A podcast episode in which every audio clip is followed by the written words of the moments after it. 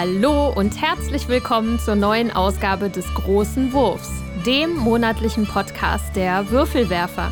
Wir lieben Spiele.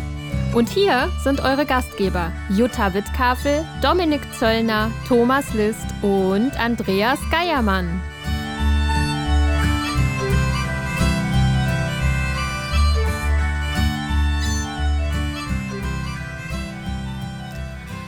Hallo, liebe ZuhörerInnen, wir sind es wieder, eure Würfelwerfer. Ähm, am ausbleibenden Wolfsgeheul habt ihr schon äh, direkt gesehen oder gehört, besser gesagt, dass dies hier wieder keine reguläre große Wurfausgabe ist, sondern eine online große Wurfausgabe. Äh, es ist Sommerzeit, alle sind terminlich ein bisschen eingeplant und alles ist ein bisschen wuselig. Deswegen sitzen wir jetzt alle in irgendwelchen stickigen Zimmern und haben nicht so einen schönen Spieltisch. Aber wir haben uns und äh, mit mir heute dabei sind Jutta. Hallo. Der Ben. Hallo. Und äh, sehr zu meiner Freude äh, ist der Tommy mal wieder dabei. Hallo Tommy. Hallihallo. Ähm, ja, genau. Also ähm, aufgrund mangels ähm, einer Spielrunde oder einem dedizierten Thema wird das jetzt eher so ein äh, plauschiger großer Wurf, sage ich mal. Wir haben uns äh, grob zwei Themen ausgeguckt und möchten natürlich auch gerne eine Gespielsektion machen. Nur drehen wir es heute mal. Heute ist der Alles ist anders Tag, deswegen machen wir die äh, Gespielsektion ganz am Ende und wollen vorher gerne einmal über die Nominierten zum Spiel des Jahres sprechen und über Reisespiele. Ähm, aber bevor wir damit loslegen, wie geht's euch denn? Ja, also es ist heiß. Wir nehmen am heißesten Tag des Jahres auf bis jetzt. Hm, ähm, ja. Das ist schon ziemlich krass. Ansonsten geht es mir gut. Ja, mir geht's gut. Ich bin mal nicht so müde. Oh, ich wollte sagen, müde, aber gut. Naja, nicht ganz so müde, aber gut. Wie geht's dir denn, Tommy? Von dir hat man schon so lange nichts mehr gehört. Das stimmt. Also mir geht's auch gut. Ähm, ja, ich bin tatsächlich auch recht ausgeschlafen, was unter anderem daran liegt, dass ich heute Morgen verschlafen habe, was zu einer ganzen Menge Stress geführt hat. ähm, aber das, äh, der große Vorteil ist, ich bin ausgeschlafen, schwitze allerdings auch tierisch, gerade hier in meinem ähm, Computer-Arbeitsräumchen. Ähm, da staut sich die Hitze so richtig schön. Und das, das ja, mit den das, dicken Vorhängen hinten an der Wand. Ne? Ja, ja, genau, genau. Mhm, schön. Das mhm. kann ich mir gut vorstellen. Ja. Äh, ja, auf jeden Fall, äh, ich bin, freue mich, dass du mal wieder dabei bist, auch wenn es, sagen wir mal, mit einem lachenden und einem weinenden Auge ist, ähm, weil wir ähm, heute noch äh, quasi den Staffelstab weitergeben, so will ich es mal nennen.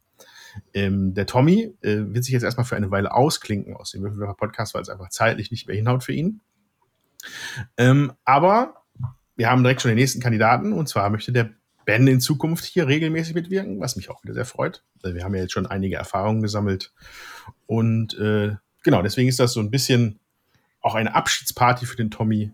Yay, Party. Juhu! und eine Willkommensfeier für den Ben. Yay! Und äh, genau, dann, aber dann ist es jetzt schon mal aus dem Weg. Und, äh, es waren viele nette Jahre, Tommy. Aber wir sind ja auch nicht außer Welt. Genau, genau. Also es ist auch einfach, also letztendlich ist die äh, Arbeitsbelastung ziemlich angestiegen bei mir und dadurch passt es im Moment ja. einfach nicht mehr. Hat man ja auch schon gemerkt, ist jetzt keine große Überraschung, vermute ich, aber ich habe natürlich auch die Hoffnung, dass sich das eines Tages wieder ändern wird, also mit der Arbeitsbelastung. Genau. Und dann schauen wir mal, ob du wiederkommst, ob wir zwischendurch zu fünf podcasten. Ob, das kann man dann immer noch schauen. Genau. Wir werden sehen, was die Zukunft so bringt. Was die Zukunft auf jeden Fall bald bringt, ist die Urlaubszeit. Yay! Tusch für, diesen Über, für diese Überleitung. Danke, danke, danke. Großartig. Und ähm, genau, äh, Ben hatte gerade das Thema aufgebracht, dass man doch etwas über, über Reisespiele sagen könnte, weil er da, glaube ich, irgendwie sehr erfolglos war. Oder? Genau. Woher stammte das? Woher stammte die Idee? Also wir haben jetzt für unsere anstehende Reise Reisespiele gesucht und zwar nicht nur Spiele, die man mit auf Reisen nehmen kann, sondern so wie man das von früher kennt, so ein äh, Mensch ärger dich nicht im Miniaturformat mit Magneten unten dran oder ein Schiffe mhm. versenken oder ähnlich. Und wir waren im Fachhandel meines Vertrauens und ich muss sagen, dass die tatsächliche Auswahl an richtigen, re dedizierten Reisespielen erschreckend gering war. Es gab Azu im Mini, und The Hive als richtiges Reisespiel. Die hatten einen großen Tisch mit bestimmt tollen Spielen, die man auch super auf Reisen mitnehmen kann und am Strand spielen kann oder auf kleinen Tischen spielen kann. Äh, aber so, so richtige Reisespiele, wie man die, also wie ich die von früher kenne, die extra dafür da sind, in, auf so einer Reise mitgenommen zu werden von großen Spielen, kenne ich gar nicht mehr so wie früher. Quirkel hat noch eine Reiseedition. Das äh, ist mir aufgefallen. Die haben wir tatsächlich auch zu Hause, die Quirkel-Version. Aber trotzdem, also ich, ich, ich finde das schon ein bisschen witzig. Und Rumikub hm. hat auch eine Reiseversion. Ah, okay. Die habe ich aber, auch. Oh Gott. Oh. Ist aber auch alles schon ein bisschen älter. Jetzt außer Azul. Ja. Ne? Ja. Also das, das ist so eher mein Punkt, dass man, äh, dass, dass ich sagen würde, dass die neueren Sachen eher nicht mehr als Reisespiel kommen. Also ja, ich meine, Tommy, mach du erst. Was mir spontan einfällt, ist Palm Island. Das ist ein winzig kleines Kartenspiel. Das kam vor einigen Jahren raus und äh, das klang für mich sehr interessant und ich habe es gekauft. Und das mhm. ist ein äh, Kartenspiel, das damit beworben wird, dass man das in einer Hand spielen kann. Theoretisch vielleicht okay. möglich. Zwei sind aber auch nützlich. Ähm, hm. Und man kann das alleine oder zu zweit spielen. Ich weiß nicht mehr ganz genau, wie die Story ist. Also es ist letztendlich auf jeden Fall ein Ressourcenspiel. Also man äh, sammelt Ressourcen und gibt die wieder aus und muss, glaube ich, letztendlich irgendwie ein Unglück auf der Insel verhindern oder sowas. Aber ich, ich muss gestehen, ich habe es jetzt wirklich lange nicht mehr gespielt, deshalb bin ich da jetzt auch nicht mehr ganz so genau drin, wie man es spielt. Aber es ist auf jeden Fall ein mini kleines Spiel, was jetzt nicht völlig banal ist. Mini kleines Kartenspiel, das man super gut alleine oder zu zweit unterwegs spielen kann. Man hat auf jeden Fall den kompletten Karten, seinen kompletten Kartensatz in der Hand. Man braucht nichts zum Ablegen oder ähnliches. Hm. Jutta. Ja, ich ähm, finde halt die Reiseedition, ähm, die rentiert sich für mich nur, wenn ich das Spiel halt auch noch nicht habe. So, ja, wenn ich das Spiel mhm. in groß habe, dann überlege ich mir, ob ich nochmal Geld dafür ausgebe, um mir eine kleine Reiseversion von dem gleichen Spiel auch noch ins Regal zu stellen. Und das ist für mich eigentlich nicht so attraktiv, merke ich so für mich. Dann tendiere ich mehr zu Sachen oder zu Spielen, die dann eher vielleicht eine kleine Verpackung haben, ne? so wie die ganze Tiny Epic-Reihe, wo ich dann ein großes Spiel in einer kleinen Packung habe. Und ja. ähm, oder dieses ähm, dieser Verlag, der diese Spiele macht mit dieser Jahreszahl dann immer noch dran. Ähm, wo ich auch eins von bekommen habe zum Wichteln mhm. oder was ich gewichtet bekommen habe. Ähm, und das finde ich für mich persönlich dann attraktiver. Ben. Ja, tatsächlich äh, gab es da bei uns zu Hause auch wirklich die Diskussion, ob wir uns das Azul noch mal kaufen sollen. Weil wir haben das große Azul zu Hause. Ähm, und wir haben da wirklich äh, lange überlegt, ob wir das kaufen sollen. Und ich bin ja auch schon ein Fan von so kleinen Spiel, äh, von Spielen in kleiner Verpackung. Ich glaube, ich habe eine relativ gute Sammlung. Äh, von den Tiny Epics habe ich alle bis auf eins. Dann habe ich noch so Sachen wie Age of Galaxy und so weiter. Alles, was so in kleinen Verpackungen in der letzten Zeit auch bei Kickstarter gekommen ist, da bin ich bei recht vielen Sachen eingestiegen. Aber äh, zum Mitnehmen habe ich da schon was. So ist es ja jetzt nicht. Ben, ich wollte wissen, äh, also Reisespiele, ich hatte das jetzt ein bisschen so verstanden, das bedeutet für dich Spiele, die man zum Beispiel im Zug oder am Strand oder so problemlos spielen kann, ohne Gefahr zu laufen, Material zu verlieren oder ähnliches. Nee, oder wie meinst du das genau? Also für mich war, wäre jetzt tatsächlich das Thema, es gibt diese klassischen Reisespiele nicht mehr. Spiele von großen Spielen, die man einfach klein gemacht hat, um sie mit auf die Reise zu nehmen. Weil kleine Spiele gibt es ganz viele da stellt sich mir eben die Frage, hat das eine mit dem anderen zu tun? Weil ich eben die Alternative habe, viele fantastische Spiele, die ich super gut mitnehmen kann, weil sie mittlerweile auch in kleinen Verpackungen kommen, wie zum Beispiel Tiny Epic, wie die Jutta vorhin sagte, weil die viel häufiger jetzt anzutreffen sind oder die ganzen Roll and Rides. Ob das dazu geführt hat, dass dann eben diese klassischen Reisespiele, also die Verkleinerung von großen äh, Spielen, äh, ja ein Ende gefunden hat, würde ich fast sagen was erstmal auf jeden Fall noch nicht unerwähnt bleiben darf, sind die Spiele von Oink, ja. Als großer ja. Oink-Fan möchte ich hier gerne nochmal äh, Oink erwähnen mit Spielen, die im kleinen Format daherkommen. Aber ich, ich habe jetzt so die ganze Zeit überlegt, woran das liegen könnte. Und ich habe jetzt so auf so einer, keine Ahnung, von so einer Vogel, aus der Vogelperspektive gedacht, wenn, wenn ich an so alte Reisespiele denke, dann waren das immer die Reiseversionen von so richtigen Klassikern. Ja? Mhm. Äh, das Reise-Monopoly, das Reise-Schiff versenken, das Reise-Scrabble. Heimer. So. Und ich könnte mir vorstellen, dass es dadurch, dass sie mittlerweile so viele Brettspiele haben, selbst wenn da sich bei Klassiker entwickeln, ja, vielleicht so Mini Azul spricht da vielleicht sogar auch dafür, dass es das noch gibt, ein Reise Azul. Mhm.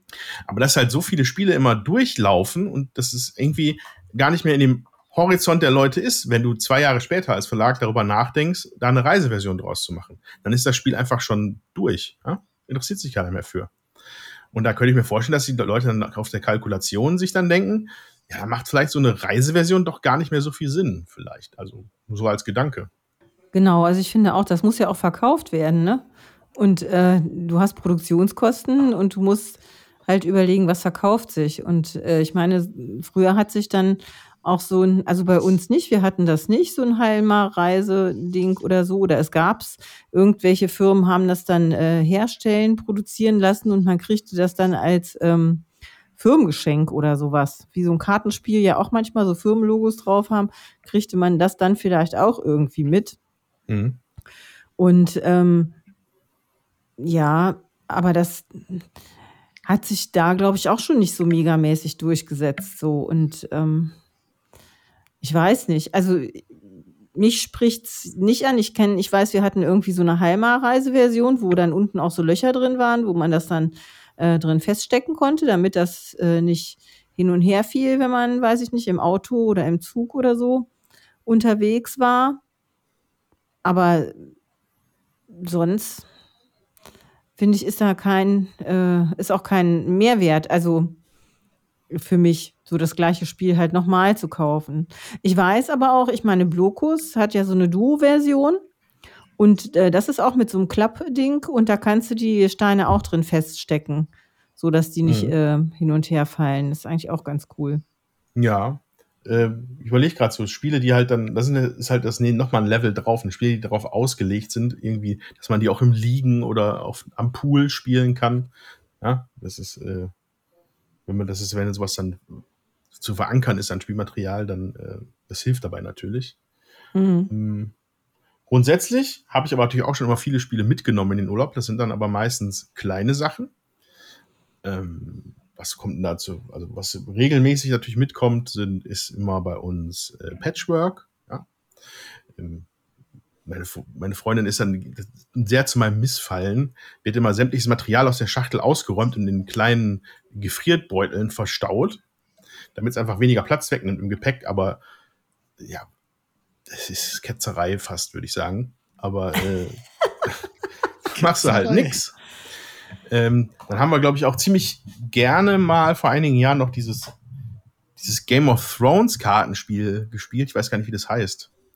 Gerade. Das waren mit so viereckigen Karten, wo man halt immer die von den Häusern die Mehrheiten sich zusammensuchen musste. Hatten wir, glaube ich, auch immer mal im Podcast besprochen Ja.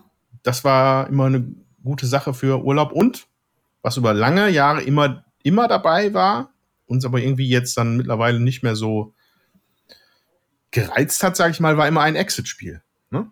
Diese, Hm. Die, die, die, die Cosmos-Exit-Singer, äh, da, da hat man ja irgendwie, da gab es ja eine Zeit lang, ich weiß immer noch jede Menge von. Mhm. Und dann hat man auch mal einige davon gekauft und hat dann, dann immer so drei, vier noch im Regal gehabt, die noch eingeschweißt waren. Und da wurde dann immer eins mitgenommen in den Urlaub und das wurde dann im Urlaub gemacht. So, das Mhm. haben wir sehr oft gemacht. Ähm, funktioniert gut, denke ich, für wenn man da halt Bock drauf hat. Ne? Mhm. Wir hatten einfach halt nicht mehr so richtig, richtig Spaß an der Exit-Reihe in letzter Zeit, aber ähm, ist auf jeden Fall ein, für, für einen Nachmittag ist das immer eine gute Beschäftigung, sag ich beim Urlaub. Wenn es irgendwie gerade zu heiß ist oder irgendwie das, das Ausflugsboot nicht fährt, dann, ja, dann bleibt man halt am Pool und spielt ein Exit-Spiel. Funktioniert. Kann ich, ist, ist schon so passiert. Ja, ich finde auch noch gut zu erwähnen, die Spiele von Adlung, die ja alle oder die meisten sind in so einem, in einem kleinen Kartenpack-Format und das häufig viel äh, Spiel für ähm, wenig Platz drin. Also wir hatten ja mitgenommen Pompeii in den Urlaub, hatte ich auch schon von berichtet. Und äh, das hat mir richtig gut gefallen und das hat mir jede Menge Spaß bereitet und war wirklich auch äh, in einer ganz kleinen Packung. Hast du denn schon mal eins erfolgreich mitgenommen in den Urlaub, Ben? Ein Spiel. Ja. Ja, klar. Also ich habe immer irgendwelche Spiele mit dabei. Also die Tiny Epic Sachen gerne für mich alleine. Und ansonsten sind wir auch oft mit dem äh, Auto im Urlaub und dann kommen auch größere Sachen mit. Also Hm. da ist dieses aber äh, Spiele aus Packungen nehmen, das habe ich noch nicht gemacht. Aber so Unlock, also wie- diese ganzen Krimi-Sachen, da gibt es ja unendlich viele mittlerweile von. Die machen wir auch sehr gerne im Urlaub. So Mhm. Adlerstein, wo man dann so einen richtigen Kriminalfall hat oder so und nicht nur diese Rätsel nach und nach lösen muss, wie bei Exit oder Unlock oder Dexcape und wie sie alle heißen. Also das ist auch immer gerne gesehen bei uns zum Mitnehmen. Hm. Und machen die Kinder denn damit? Also spielen die Kinder äh, solche Sachen auch gerne, so wie Adlerstein, oder machst du das dann mit deiner Frau alleine? Äh, Adlerstein mache ich tatsächlich mit meiner Frau alleine in der Regel. Finde ich aber auch mit mehr Leuten ein bisschen schwieriger, weil man dann die ganzen Sachen nur noch hin und her reicht. Ähm, Mhm. Aber so ein Unlock oder Dexcape spielt meine Tochter auch gerne mit. Mein Sohn hat da mittlerweile nicht mehr immer so viel Lust zu. Mhm. Mhm. Ähm, ich finde, Kartenspiele eignen sich ja sowieso immer ganz gut. Wir hatten, als die Kinder klein waren, ja ganz häufig Abluchsen mit, haben wir auch jedes Mal von berichtet. Das hat, finde ich, ganz gut funktioniert. Stichspiele funktionieren gut, die ja auch als Kartenspiel sind und halt relativ klein. Monster My Neighbor ist auch ein Kartenspiel, was die Kinder mega abgefeiert haben. Oder auch Gauner raus ist auch ein kleines Deduktionsspiel äh, von Drei Magier Verlag, war auch, äh, kam auch gut an, äh, auch gerade bei den Kindern. Das, ähm, nee, nicht Drei Magier, Drei Hasen in der Abendsonne war das, Entschuldigung. Ähm, Kann man ja durcheinander kommen. ja, ähm, glaube ich zumindest. Also einer von beiden Verlagen auf jeden Fall. Und ich sitze hier jetzt auch nicht im Spielezimmer, sondern im Esszimmer und kann das jetzt, habe das nicht im Blick. Ja, ich finde, da, da gibt's jede Menge, wo man einfach dann auch nachschauen kann und mittlerweile richtig gute Spiele eben einfach auch sind, ähm, die in kleiner Verpackung jede Menge Spielspaß bieten. Tagi war auch so eins, meiner Meinung nach. Gut für mit in den Urlaub zu nehmen. Ja, so das Zweispielerspiel, ne? Genau. Mhm. Und äh, ja, es ist immer der Kompromiss zwischen Boxgröße und Gepäck. Ja? Also wenn man wegfliegt, dann ist es dann tatsächlich dann immer mal die Gefriertüte, die Gefrierbeutel, wo das eingepackt wird. Äh, Autourlaub, dann schleppe ich natürlich gerne auch mal mein aller Erde mit oder so. Ja. Äh, Wir sind ja auch geflogen und wir hatten Uruk 2 mit und das ist ja eine kleine Box, die hat aber schon auch ein bisschen Gewicht. Also ähm, das hängt halt auch immer ein bisschen davon ab, Ja. was man so bevorzugt, ne? Ja, aber äh, kein Urlaub ist vollständig ohne irgendwas Nettes zum Spielen, finde ich. Das Zumindest in den letzten Jahren. Ja. Muss Ja, manchmal Kann auch mal so sein. Gut. Ähm, wer noch weiterführende Informationen zu Urlaubsspielen haben möchte, kann eine Reise in die Vergangenheit machen und sich den großen Wurf Nummer 5 anhören. Ich kann mich selber nur ganz dunkel dran erinnern. Ähm, das, wie, da haben wir aber über Ur, das Thema Urlaub gesprochen, in dem Sinne, in welchem Spiel wir gerne mal Urlaub machen wollen würden und welche Spiele sich für den Urlaub eignen. Äh, genau. Und ähm, da haben, das war die Nummer 5 vor, in den grauen Vorzeiten aufgenommen. Ich glaube, das Hauptthema war damals dann noch Robinson Crusoe. Ja, auch ein schönes Ja. Spiel. Und die Kinder waren noch mit am Start. Das ist jetzt also auch schon ein paar Jahre her. Ein paar Tage her, ja. Gut. Was jetzt auch schon ein paar Tage her ist, wow, das ist heute wirklich der Tag der geilen Überleitung, äh, war die Nominierung der Spiele des Jahres. Äh, wenn ihr das jetzt hier hört, die, äh, steht die Bekanntgabe der äh, Gewinner unmittelbar bevor, wenn uns nicht alles täuscht. Wir zu diesem Zeitpunkt haben jetzt vielleicht, glaube ich, seit zwei, drei Wochen, glaube ich, die Info, welche es überhaupt geworden sind, ne? Zum, Ja. zum Zeitpunkt der Aufnahme. Und da wollen wir uns auch ein bisschen drüber austauschen. Ich hatte ja im letzten Podcast, äh, es hat sich dann doch dann äh, quasi das bewahrheitet, was ich schon gedacht habe, dass Dorfromantik sicherlich nominiert wird. Ist dann auch passiert. Ähm, aber äh, wo setzen wir denn mal am besten an? Ja, du hast ja schon Außer- beim normalen Spiel des Jahres angefangen, also dem Roten Mhm. Pöppel. Auf der Nominierungsliste da sind Dorfromantik, Next Station London und Fun Facts. Ja, Dorfromantik hatten wir im letzten Podcast ja schon besprochen. Ein Plättchenlegespiel, wo man eine, äh, die Plättchen anlegen muss, um eine Landschaft äh, zu erstellen und Punkte zu generieren, kooperativ. Und äh, ich habe nur eine Probepartie gespielt. Und ähm, ich verstehe, warum das zum Spiel des Jahres nominiert ist. Das ist halt sehr einsteigerfreundlich, ähm, wenig Regeln. Man hat so eine Challenge, dass man sich halt immer äh, verbessern äh, kann. Also das ist weiterführend sozusagen, dass man da immer mehr Aufgaben lösen muss und äh, so der Spielreiz erhalten bleibt. Sehr niederschwellig zum Einstieg.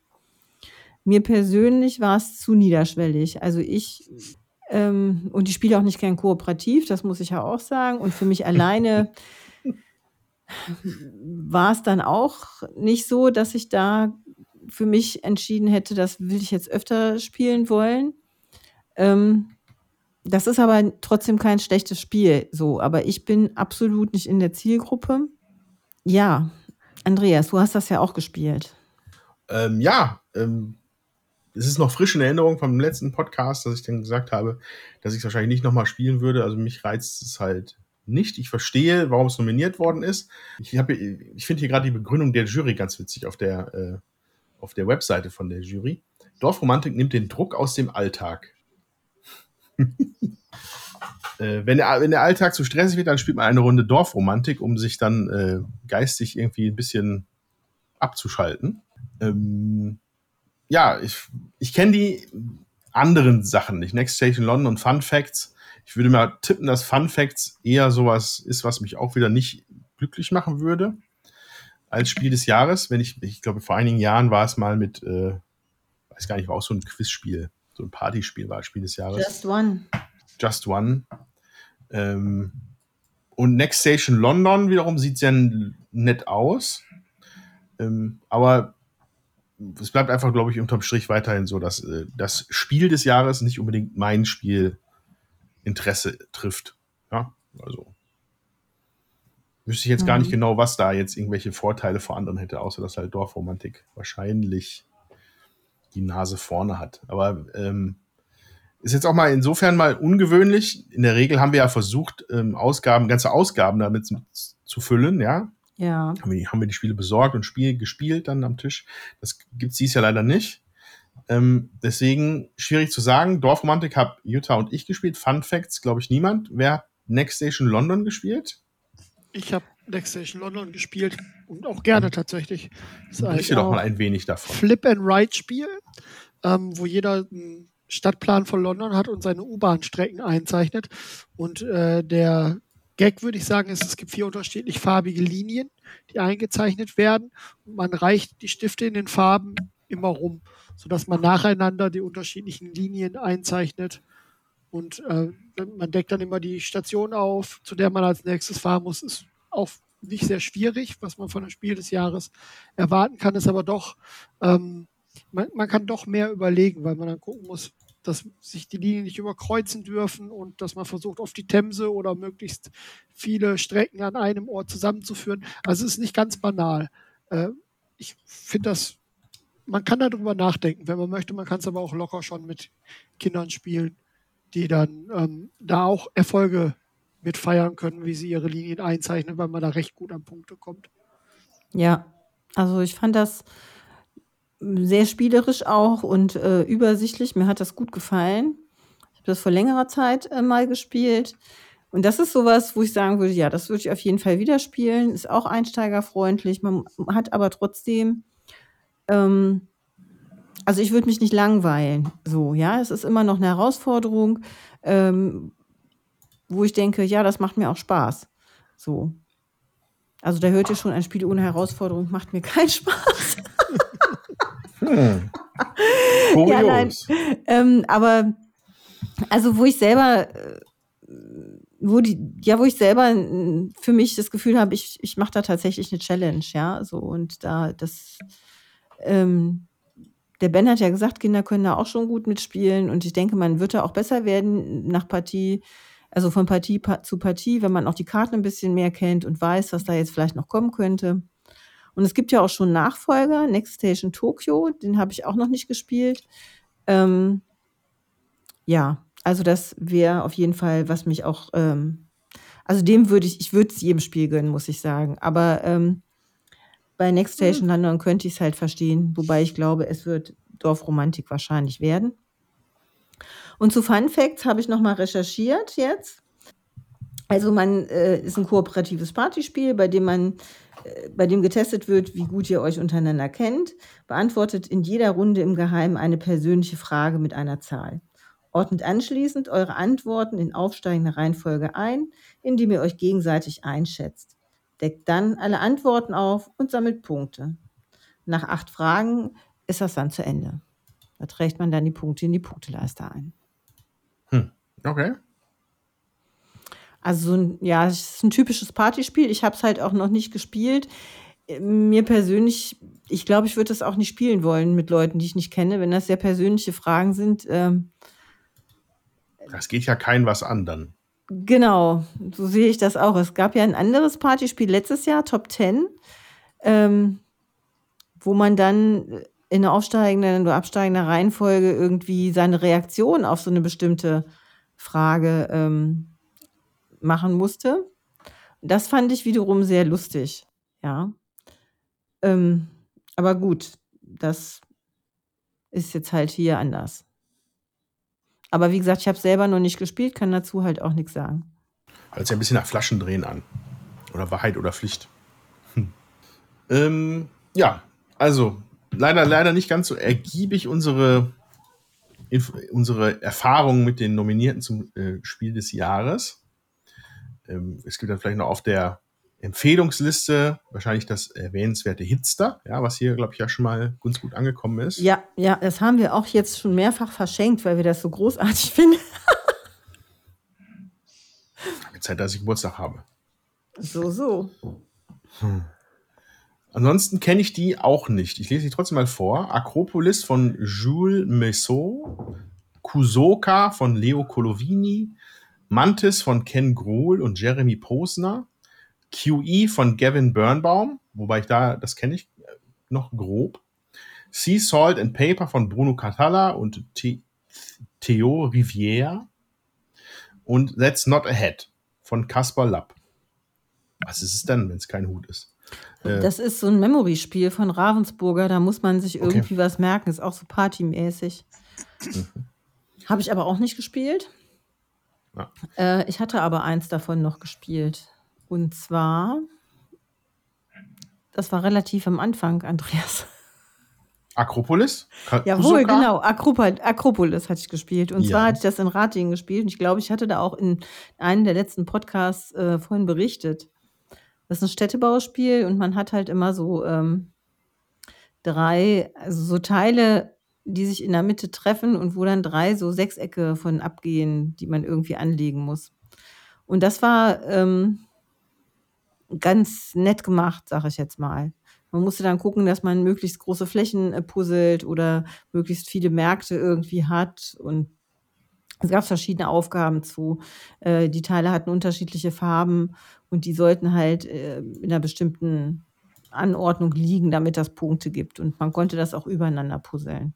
So, also übereinander ablegen. Und damit die unteren Teile wieder verdecken und so. Ähm, auch recht einsteiger- und familienfreundlich fand ich das und äh, hat auch Spaß gemacht. Mhm. Okay, also QE, ähm, wenn die Erinnerung mich nicht noch trügt, das war ein äh, so ein Beatspiel, oder? Ben, kriegst ja, du das auch genau. noch? Kriegst du das ja, das war ein Beatspiel. Es ging darum, weil ich weiß nicht mehr, worum man geboten hat. Ich glaube, Aktien oder so. Ich weiß es nicht genau, aber der Gag an dem Spiel ist, ähm, es gibt gar keine vorgegebene Summe. Das heißt, man fängt an, man startet vielleicht mit wenig Euro und mit, mit geringen Beträgen und irgendwann eskalieren die so ein bisschen. Ich glaube, immer derjenige, der den höchsten Betrag dann am Ende des Spiels hat oder am meisten bezahlt hat, fliegt dann raus aus dem Beat also so ganz kriege ich es auch nicht mehr zusammen, aber dieses, dieses Nicht-Wissen, wie hoch oder wie viel sind die Leute gewillt dafür zu bezahlen, das ist so der Trick an der ganzen Sache. Was ich gut fand damals war, äh, also in meinen Erinnerungen, dass man, dass man relativ niedrig angefangen haben und dann plötzlich irgendjemand gesagt hat, ah, ist egal, ich zahle jetzt nicht nur 100 dafür, ich zahle jetzt einfach 50.000. Ja. Und dann natürlich gewonnen hat, äh, dieses Einbieten. Und danach ging es dann aber auch schnell, schnell bergauf mit den Summen, die da ja. geboten worden sind für die einzelnen Sachen. Ja, vom, vom Thema her ist es, ähm, glaube ich, das war sowas wie irgendwie Wirtschaftskrise und die, der, die Staaten, jeder hat, glaube ich, einen Staat repräsentiert oder eine ja. Notenbank und man muss dann Firmen retten. Die werden dann ver versteigert und es ist, es ist, halt wirklich der Witz daran ist, dass man halt, man hat kein, keine Marker, die Geld darstellen oder keine, kein Papiergeld, sondern man denkt sich das schlicht und ergreifend aus, wie viel man dafür bezahlen möchte, weil man das, direkt, das, das Geld einfach drucken kann im Endeffekt. Und äh, da, du musst dann halt irgendwie die höchsten, den höchsten Punktwert rausholen aus den Firmen, darfst aber nicht die meiste Kohle dafür ausgegeben haben. Dann bist du nämlich genau. raus. Und das ist dann deswegen so ein äh, gegenseitiges Abschätzen und so. Ja, es war auf jeden Fall ganz witzig. Äh, ist jetzt schon ein Weilchen her, da habe ich es mal was auf Englisch gespielt gehabt. Ja. Äh, bevor es dann jetzt bei Strohmann gelandet ist. Irgendwann. Dann können wir ein paar Worte über das Kinderspiel verlieren oder sind wir da völlig außerhalb unserer, da bin ich unserer raus. Reichweite? Hat mir auch das letzte also, Jahr überhaupt nicht gemacht. Also, ja, also ich kann sie mal auf jeden Fall mal vorlesen. Die Nominierten sind Carla Caramel von Sarah Zarian oder Zarian. Äh, ein kooperatives Eissalonspiel für ein bis sechs Kinder. Hört sich erstmal lecker an. Ansonsten Gigamon von Johann Russell und Karim Uawidat. Awidat wenn es denn so, wenn er denn so heißt. Ein merkenswertes Monster sammeln, so wird es hier beschrieben auf der Seite des Spielsjahres. Oder Mysterium Kids von Antonin Bocara und Yves Hirschfeld. Ein akustisches Assoziationsspiel, was wiederum auch interessant sein könnte. Wahrscheinlich dann mit CD oder so. Steht da irgendwas? Da habt ihr aber keine, keine Erfahrung mit, ja? Nee, gar nicht. Leider nicht. Okay, anscheinend ist bei Mysterium Kids eine Art Tambourin bei und damit muss man dann irgendwelche äh, Sachen implizieren. Man muss die Reihe um Geräusche mit, von bestimmten Gegenständen mit Hilfe des Instruments imitieren. Ein Tambourin, was ist das? Ist das dieser Schellenring oder ist das, ist das Ja, das, genau, der Schellenring mit der Trommel. Schellen mit ah. Trommel. Ja. Ja, das ist bestimmt ein Spiel, wo sich Eltern freuen, wenn die Kinder das haben.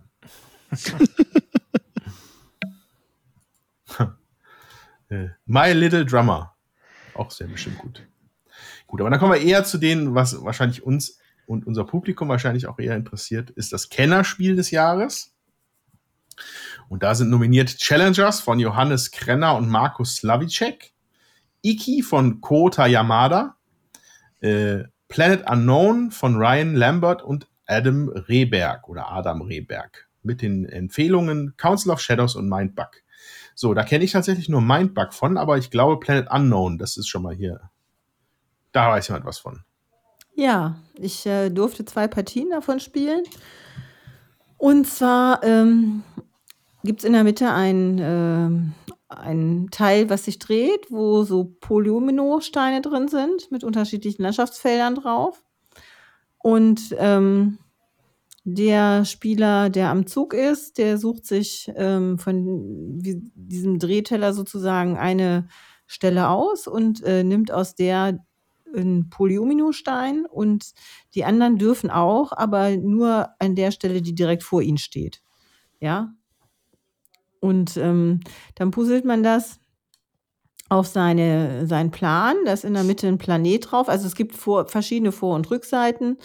Ähm, wenn man eine Einsteigerversion wählt, dann hat man halt einen Planet, den bepuzzelt man und da gibt es halt unterschiedliche Punkte dafür, äh, für die Reihen und Spalten. Da, wo äh, die meiste Erde ist, sag ich mal, sind halt drei Punkte und da an den Polen, wo am wenigsten Erde ist, da ist, ist es halt nur ein Punkt sozusagen.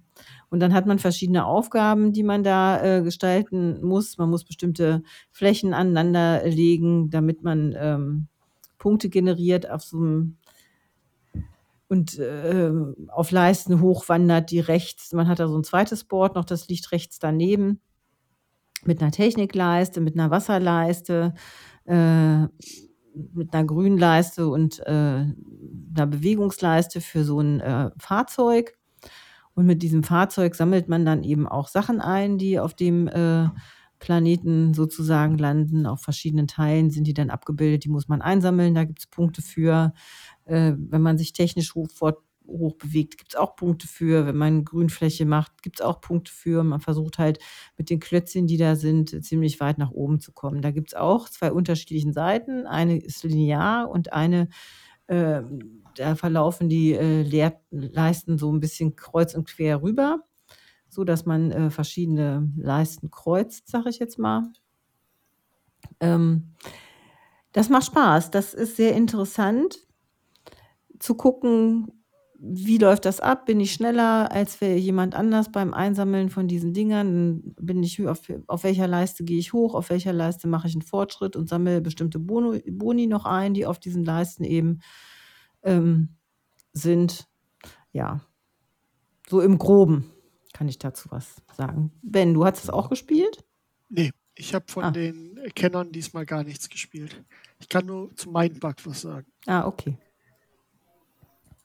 Ja, es ist auf jeden Fall, macht das Spaß. Es ist ein Puzzlespiel halt mit diesem Polyminostein und dadurch, dass man diesen Rover halt noch bewegen muss und Sachen noch einsammeln muss, äh, kommt da so eine zweite Ebene nochmal äh, mit dazu. Und eine dritte, indem man halt die Klötzchen auf der Seite nochmal hochschieben muss. Das ist ähm, recht interessant. Also ich hatte einmal diese Grundversion gespielt, ähm, wo man halt mit diesem äh, normalen Planeten, sag ich mal, spielt. Und das zweite Mal äh, hatte ich ein, eine andere, hatte ich eine Anomalie und auch diesen, ähm, diese nicht-lineare Leiste. Das fand ich dann auch nochmal deutlich interessanter, muss ich sagen. Und das kann man halt alles mixen, wie man möchte. Okay, ähm, ja, ich habe von den dreien auch nichts gespielt. Ich weiß nur, Iki, das hat letztes Jahr schon relativ große Präsenz in Essen, weil ich mich da nämlich dran erinnere. Äh, mit so einer japanischen Thema und so einem japanischen Cover, das bleibt mir natürlich direkt im Kopf. Das war bei mhm. Sorry We Are French, aber leider nicht gespielt. Ja, Andreas, du musst es öfter besuchen kommen. Habt ihr das? Ja.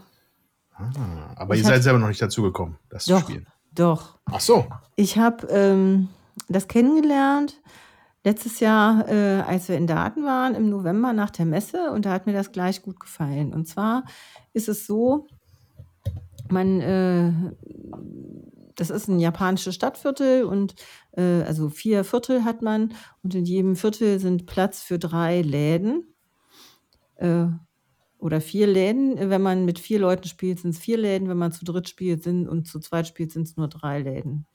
So, ähm, auf jeden Fall mit unterschiedlicher Spielerzahl, unterschiedliche Anzahl von Läden. Und äh, dann äh, versucht man, Händler in diesen Geschäften anzusiedeln, nämlich seine eigenen. Und diese Menschen, die da arbeiten, die sollen halt in Rente geschickt werden, dann geben sie dir Punkte. Und wie geht so ein Händler in Rente? Indem man bei dem was einkauft. Jetzt kann man aber, wenn man selber da was einkauft, den eigenen Händler nicht die Leiste, die Leiste hochbewegen, sondern das muss jemand anders machen, der da einkauft. Also auf diesen Händlerkarten sind äh, drei bis vier Schritte, sag ich mal, drauf, bis der Händler halt in Rente gehen kann. Und ähm, ja, man versucht das, um Sets zu sammeln, damit man dann Punkte dafür kriegt. Man kann Fische sammeln, um Punkte zu kriegen. Man kann Pfeifen und Tabaksbeutel sammeln, um Punkte zu kriegen. Man ähm, versucht Harmoniepunkte zu bekommen, wenn man mit jemand anders ähm, im also wenn äh, Händler gleicher Farbe im gleichen Stadtviertel liegen, gibt es halt auch nochmal Punkte. Und an mehreren Stellen im ähm, in dieser, in, im Jahresverlauf, ja, man spielt das über 13 Monate sozusagen, aber an mehreren Stellen im Jahresverlauf kommt es zum Großbrand. Es wird ein Feuerplättchen umgedreht und man muss also sich während des Spiels auch schon versuchen, äh, gegen Feuer zu schützen und auf einer Feuerleiste hochzugehen, damit einem das eigene Geschäft halt nicht abbrennt. Und das Feuer wandert immer von außen nach innen. Und äh, wenn jemand, ähm, der am Rand ist mit seinem Laden, gegen Feuer geschützt ist, dann haben die anderen auch Glück gehabt, dann ist das Feuer gelöscht. Passiert das aber nicht, brennt vielleicht auch schon mal ein Laden ab. Und so ist man versucht, äh, auf viele verschiedene Art und Weise Punkte zu sammeln und zu generieren. Oder auch zum Schluss auch nochmal irgendwelche Gebäude zu bauen, die nochmal Siegpunkte geben. Ähm, das ist sehr interessant, insbesondere da man selber seinen eigenen Händler nicht in Rente schicken kann und äh, man versucht eben, welche zu kaufen und auszulegen, ähm, die einem selber Punkte bringen, aber wo man auch glaubt, dass die anderen dahin gehen und auch an die Mhm. Stelle, auf die Stelle des Plans zu legen, dass man glaubt, dass die anderen dahin gehen, um möglichst ähm, den Händler früh in Rente zu schicken, damit man möglichst viele Karten ähm, zu Hause hat. Und da gibt es eben auch unterschiedliche Händler. Manche geben Siegpunkte, manche geben ähm, Reis. Äh, ja, gibt es auch verschiedene Strategien, wie man da zum Ende äh, an die meisten Siegpunkte kommt. Sehr Ja, das ungewöhnlicher ganz- Mechanismus auf jeden Ja. Fall. Das hört sich auf jeden Fall sehr spannend an. Äh, mit dem Feuer hätte ich jetzt nicht gerechnet. Die, Nee, das, das- Cover ist Ja. Iki, die Handwerker und Händler von Edo. Achso, übrigens brennt es ständig. Ja, es brennt dreimal im Jahr. Also im Mai, im August und dann nochmal im Oktober. wer, wer kennt, wer kennt so. es nicht? Ja, ähm, ja So äh, vielleicht ist das ja mal was für einen großen Wurf. Hört sich doch spannend an. Ja, macht auf jeden Fall Spaß, kann ich sehr empfehlen. Schön. Genau. Ähm, genau, also dann können Ben und ich ja vielleicht noch vielleicht unsere Gehirne zusammenschmeißen und versuchen nochmal zu erklären, was Mindbug ist. Christian hatte das, ne? Und hat uns das Genau, der gezeigt. Christian hat das. Ja. Genau, ich war, glaube ich, ein sehr kurzes, kurzweiliges, ja, Magic-artiges, so ein Battler, ne, zwischen den beiden Spielern. Hat gekämpft. Genau, richtig. Man kriegt, glaube ich, weiß ich nicht, wie viele Karten. Zehn Karten pro Person. Äh, und man hat drei Lebenspunkte und man spielt abwechselnd Karten aus. Und der Kniff ist, dass man zweimal im Spiel den Mindbug benutzen darf, um dem anderen eine, eine Karte zu klauen. Das ist so der Kniff. Und das dauert, weiß ich nicht, Viertelstunde. Mhm. So lange haben die, ähm, haben die Partien nicht gedauert. Das ist aber doch ganz spannend, weil man immer die spannende Entscheidung hat, spiele ich die Karte jetzt und habe die Gefahr, dass mir die geklaut wird oder spiele ich sie nicht. Und auf der anderen Seite die Frage, wann setze ich meinen Mindbug ein? Wo man dann die Karte, glaube ich, klaut, die man der andere gerade ausgespielt hat. Genau. Ja, das war auf jeden Fall ratzi-fatzi gespielt. Ähm, und war, war ganz nett.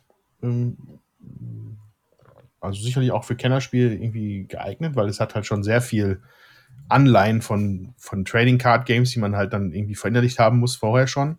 Ja. Ähm, was natürlich auch begründet ist, dass neben Christian Kuhldahl und Marvin Hegen äh, Richard Garfield und Scuff Elias daran mitgearbeitet haben. Äh, Richard Garfield ist ja den meisten Leuten ein Begriff und Scaff Elias oder Scuff Elias war einer der ersten Playtester von Magic the Gathering tatsächlich. Ah, okay. Äh, kennen sich daher. Ich meine auch, ich hätte schon mal ein Buch über Game Design von den beiden gelesen. Da hat er, glaube ich, mitgewirkt.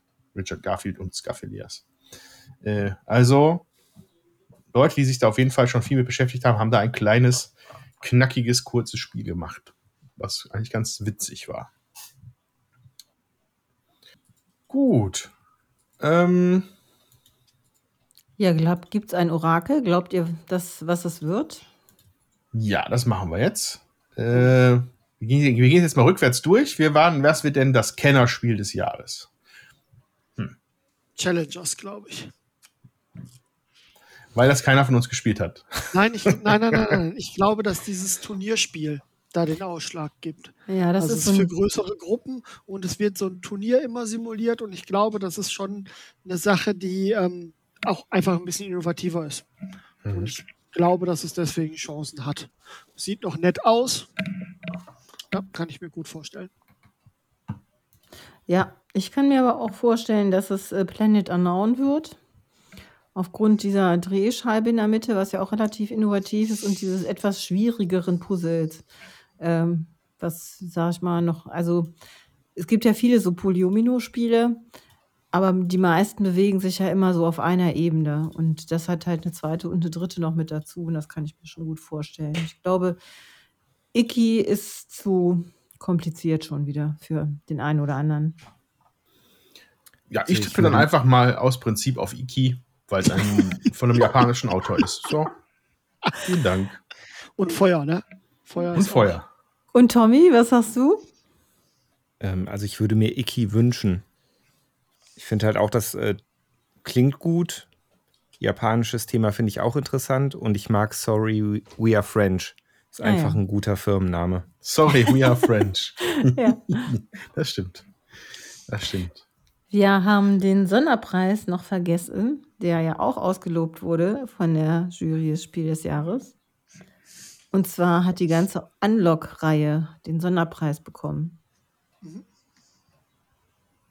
Unlock und Unlock Kids. Wir haben das Kinderspiel Genau. des Jahres eigentlich. Wobei den Sonderpreis ist, ist ja nicht direkt für Game Adventures, so wie bei Exit. Exit hat ja auch ein spezifisches Abenteuer eingekriegt. Ja, hier äh, schreibt oder wird geschrieben, das System mit der App maßgeblich erdacht von Cyril Demetsch ist in den vergangenen Jahren zu einem herausragenden Spielsystem gewachsen, weil die App sehr kreativ in die Fälle eingewoben wird. Es Ja. lohnt sich, die Reihe neu oder wieder zu entdecken. So, also Ja, Unlock Ja. kann ich auch nur empfehlen. Die meisten sind gut. Ich hatte erst ein einziges, was mir nicht gefallen hat von denen. Wir haben auch dem letzten noch mal einen Fall gespielt und äh, wir fanden den auch ganz gut.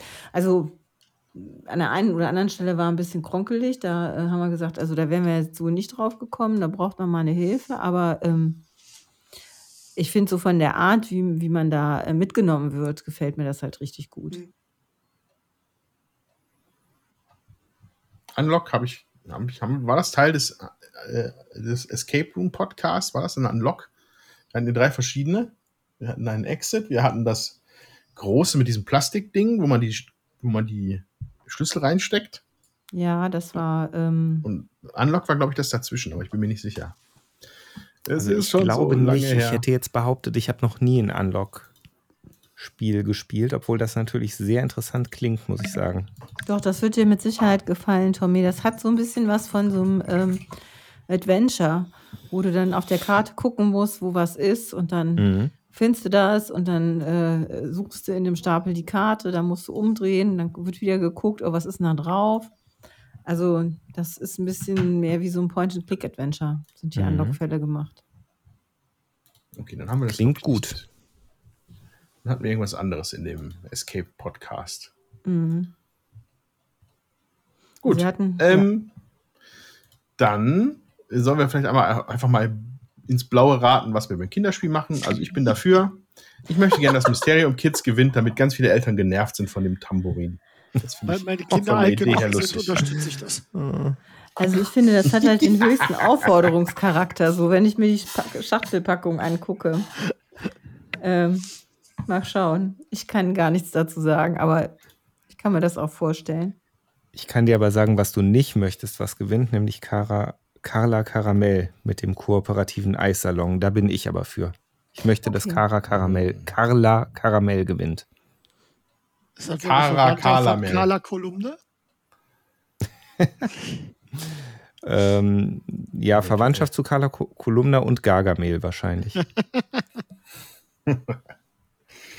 Ja, und dann bleibt natürlich noch das Spiel des Jahres 2023.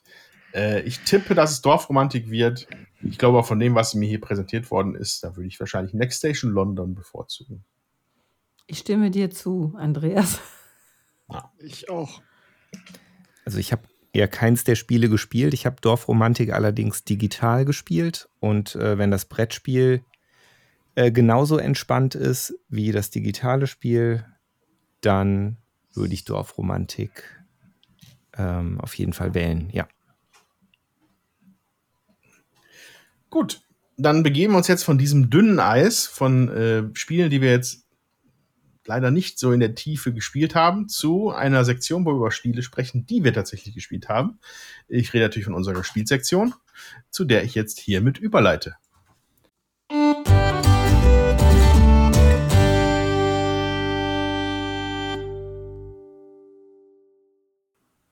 So, liebe Leute, Gespielsektion. Ich weiß, wer als erster möchte. Ich glaube, Jutta. Immer muss ich anfangen. ja, also ich hatte eine Kennenlernpartie Nimalia, ein Spiel aus dem Hause Pegasus. Die Autoren sind, ist William, William Lievin, würde ich sagen. Ähm, Die Magier? Nein, Nimalia heißt das. Nimalia. Nimalia. Der Autor ist Will William Lievin. Äh, das Spiel ist bei Pegasus rausgekommen, ist für zwei bis vier Spielende ab acht Jahre, dauert 30 bis 45 Minuten und ist in einem ganz kleinen Schachtelformat, sprich Urlaubsspiel, 14 cm mal 14 cm mal 3,5 cm hoch. Und das hat mich sofort begeistert. Und zwar äh, hat man ähm, vier, also quadratische Karten, die man in ein 6x6 Raster puzzeln soll. Und äh, man puzzelt nach bestimmten Vorgaben, nämlich es gibt vier äh, Wertungskarten, die ausliegen. Und in der ersten Runde wird die erste und zweite Wertungskarte gewertet, in der zweiten Runde, ich glaube, die dritte und vierte, in der dritten Runde die erste, die zweite und die dritte, in der vierten Runde dann nochmal in einer unterschiedlichen Kombination. Mhm. Auf jeden Fall hat man fünf Wertungsrunden, äh, wo man dann eben versucht, möglichst viele Punkte zu ergattern. Und was mir daran sehr gut gefallen hat, war, dass das so einfach gemacht ist. Äh, man hat halt wirklich nur vier ähm, Regionen der Erde, Wüste, Eis, äh, Wasser und Urwald, wo eben Tiere leben. Man hat aber eine ganz große Anzahl an Kartenkombinationen, ähm, die man legen kann mit diesem Wertungsmechanismus, ähm, dass man da halt immer unterschiedliche Sachen äh, werten kann. Und so ergibt sich da mit relativ wenig Material ein doch recht komplexes Puzzle. So, die Fläche darf 6 mal 6 Zentimeter nicht überschreiten. Und das macht es dann zum Teil auch ein bisschen tricky, wie man das dann jetzt dahin äh, puzzelt, sozusagen. Oder die, die Karten auslegt. Die dürfen auch übereinander gelegt werden, also die dürfen sich gegenseitig überlappen. Die Ja. nächste Karte, die man halt wieder, oder die müssen sich auch gegenseitig überlappen. Die nächste Karte, die man äh, legt, die darf halt nicht unter irgendwas drunter geschoben werden. Also man darf immer überbauen, man darf auch genau überbauen. Es muss nicht unbedingt nur eine Ecke äh, passen, man darf auch komplett drauflegen äh, auf, die, auf eine andere Karte. Also das Prinzip recht einfach und trotzdem ähm, ja, kann man ein bisschen Gehirnschmalz investieren und ist nicht ganz, äh, ganz banal. Und das gefällt mir ja eigentlich immer, wenn ich, wenn ich, wie habe ich ja vorhin schon gesagt, so eine kleine Herausforderung habe und ähm, das bietet das Spiel für wenig Platz. Ja. Ähm, bei mir kamen direkt so ein paar Assoziationen hoch. Ähm, mit dem Puzzeln an sich, ähm, ist das dieses Café auch? Das ist auch so, ne? Ja, da puzzelt man auch bei Kaffee, aber da puzzelst du, ähm, da puzzelst du nochmal anders, weil du bei Kaffee puzzelst du, wie was nebeneinander liegen muss, damit du produzieren kannst. Ja. Das ist hier nicht so. Hier hast du wirklich äh, vorgegebene Sachen, wie zum Beispiel, wenn du vier äh, Eisfelder neben, also die Karten sind immer in, in äh, vier Bereiche eingeteilt, wie so ein Kreuz, ja. Also jede Karte ist in vier Teile unterteilt, wo dann auch in jedem Feld ein Tierchen ist. Und wenn du zum Beispiel äh, vier äh, Eistiere nebeneinander puzzeln sollst in so einem Quadrat dann, und dir das einen Punkt gibt, dann kannst du das dann halt so machen. Mhm. Also die Wertung ist auch recht einfach. Ja. Und das ist ja nämlich, also dieses Übereinanderlegen habe ich auch noch in einem anderen Spiel mal gesehen, das war beim Ben bei der Fall of the Mountain King, richtig? Aber da legst du Das eigentlich ich nichts nicht. übereinander. Oder was meinst du jetzt übereinanderlegen beim, ähm, bei War- der Ressourcengenerierung? Genau, bei Fall of the Mountain King, ne? Da war das doch, glaube ich. Bei So. Hall of the Mountain King. Bei Fall of the Mountain King? Ne, bei, bei Hall, da baust du ja diese, diese, diese, Ja. diese Pyramide auf. Genau. Und bei, aber da Ach haben die doch immer was ja, gespielt, wo du jetzt- sowas ja, nein, nein, zusammenpuzzelst, ne? Fall, Fall of the Mountain King. Jetzt weiß ich, was du meinst mit übereinanderlegen. Ich war auf dem Spielbrett, nicht bei der Ressourcengenerierung, bei Fall of the Mountain Ach so, okay. ja, genau. Da musst du auch, da ziehst du auch die Karten und musst sie aber so anlegen, dass auch Sachen auf jeden Fall überdecken muss. Genau, Hm, hm. Ja. stimmt. Und irgendwas hat auch bei mir geklingelt mit dieser, mit diesen vier Siegbedingungen, die immer in so gewissen Kombinationen abgerufen werden. Da weiß ich aber nicht mehr, welches Spiel das war. Das war bei Kartograf. Da waren immer zwei äh, A und B, B und C, C und D, D und A.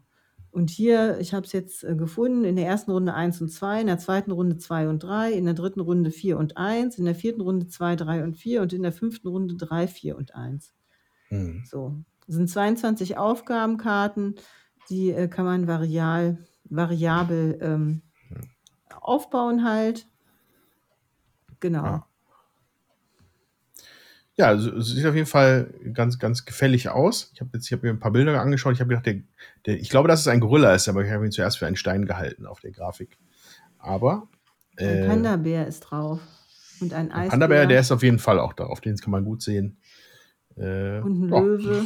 Scheint auch was Kleines, Nettes zu sein, was man mal so spielen kann. Nimalia. Ja, also sehr schön. Und was ich auch schön finde, ist diese Wertungskarte, äh, die dabei ist. Da sind dann eben auch die Zahlen drauf und diese Felder und man legt die Karten halt entsprechend hin. Ähm, und dann ist das ganz einfach mit der Wertung auch. Da hat sich jemand richtig viel Gedanken dabei gemacht. Das ist cool.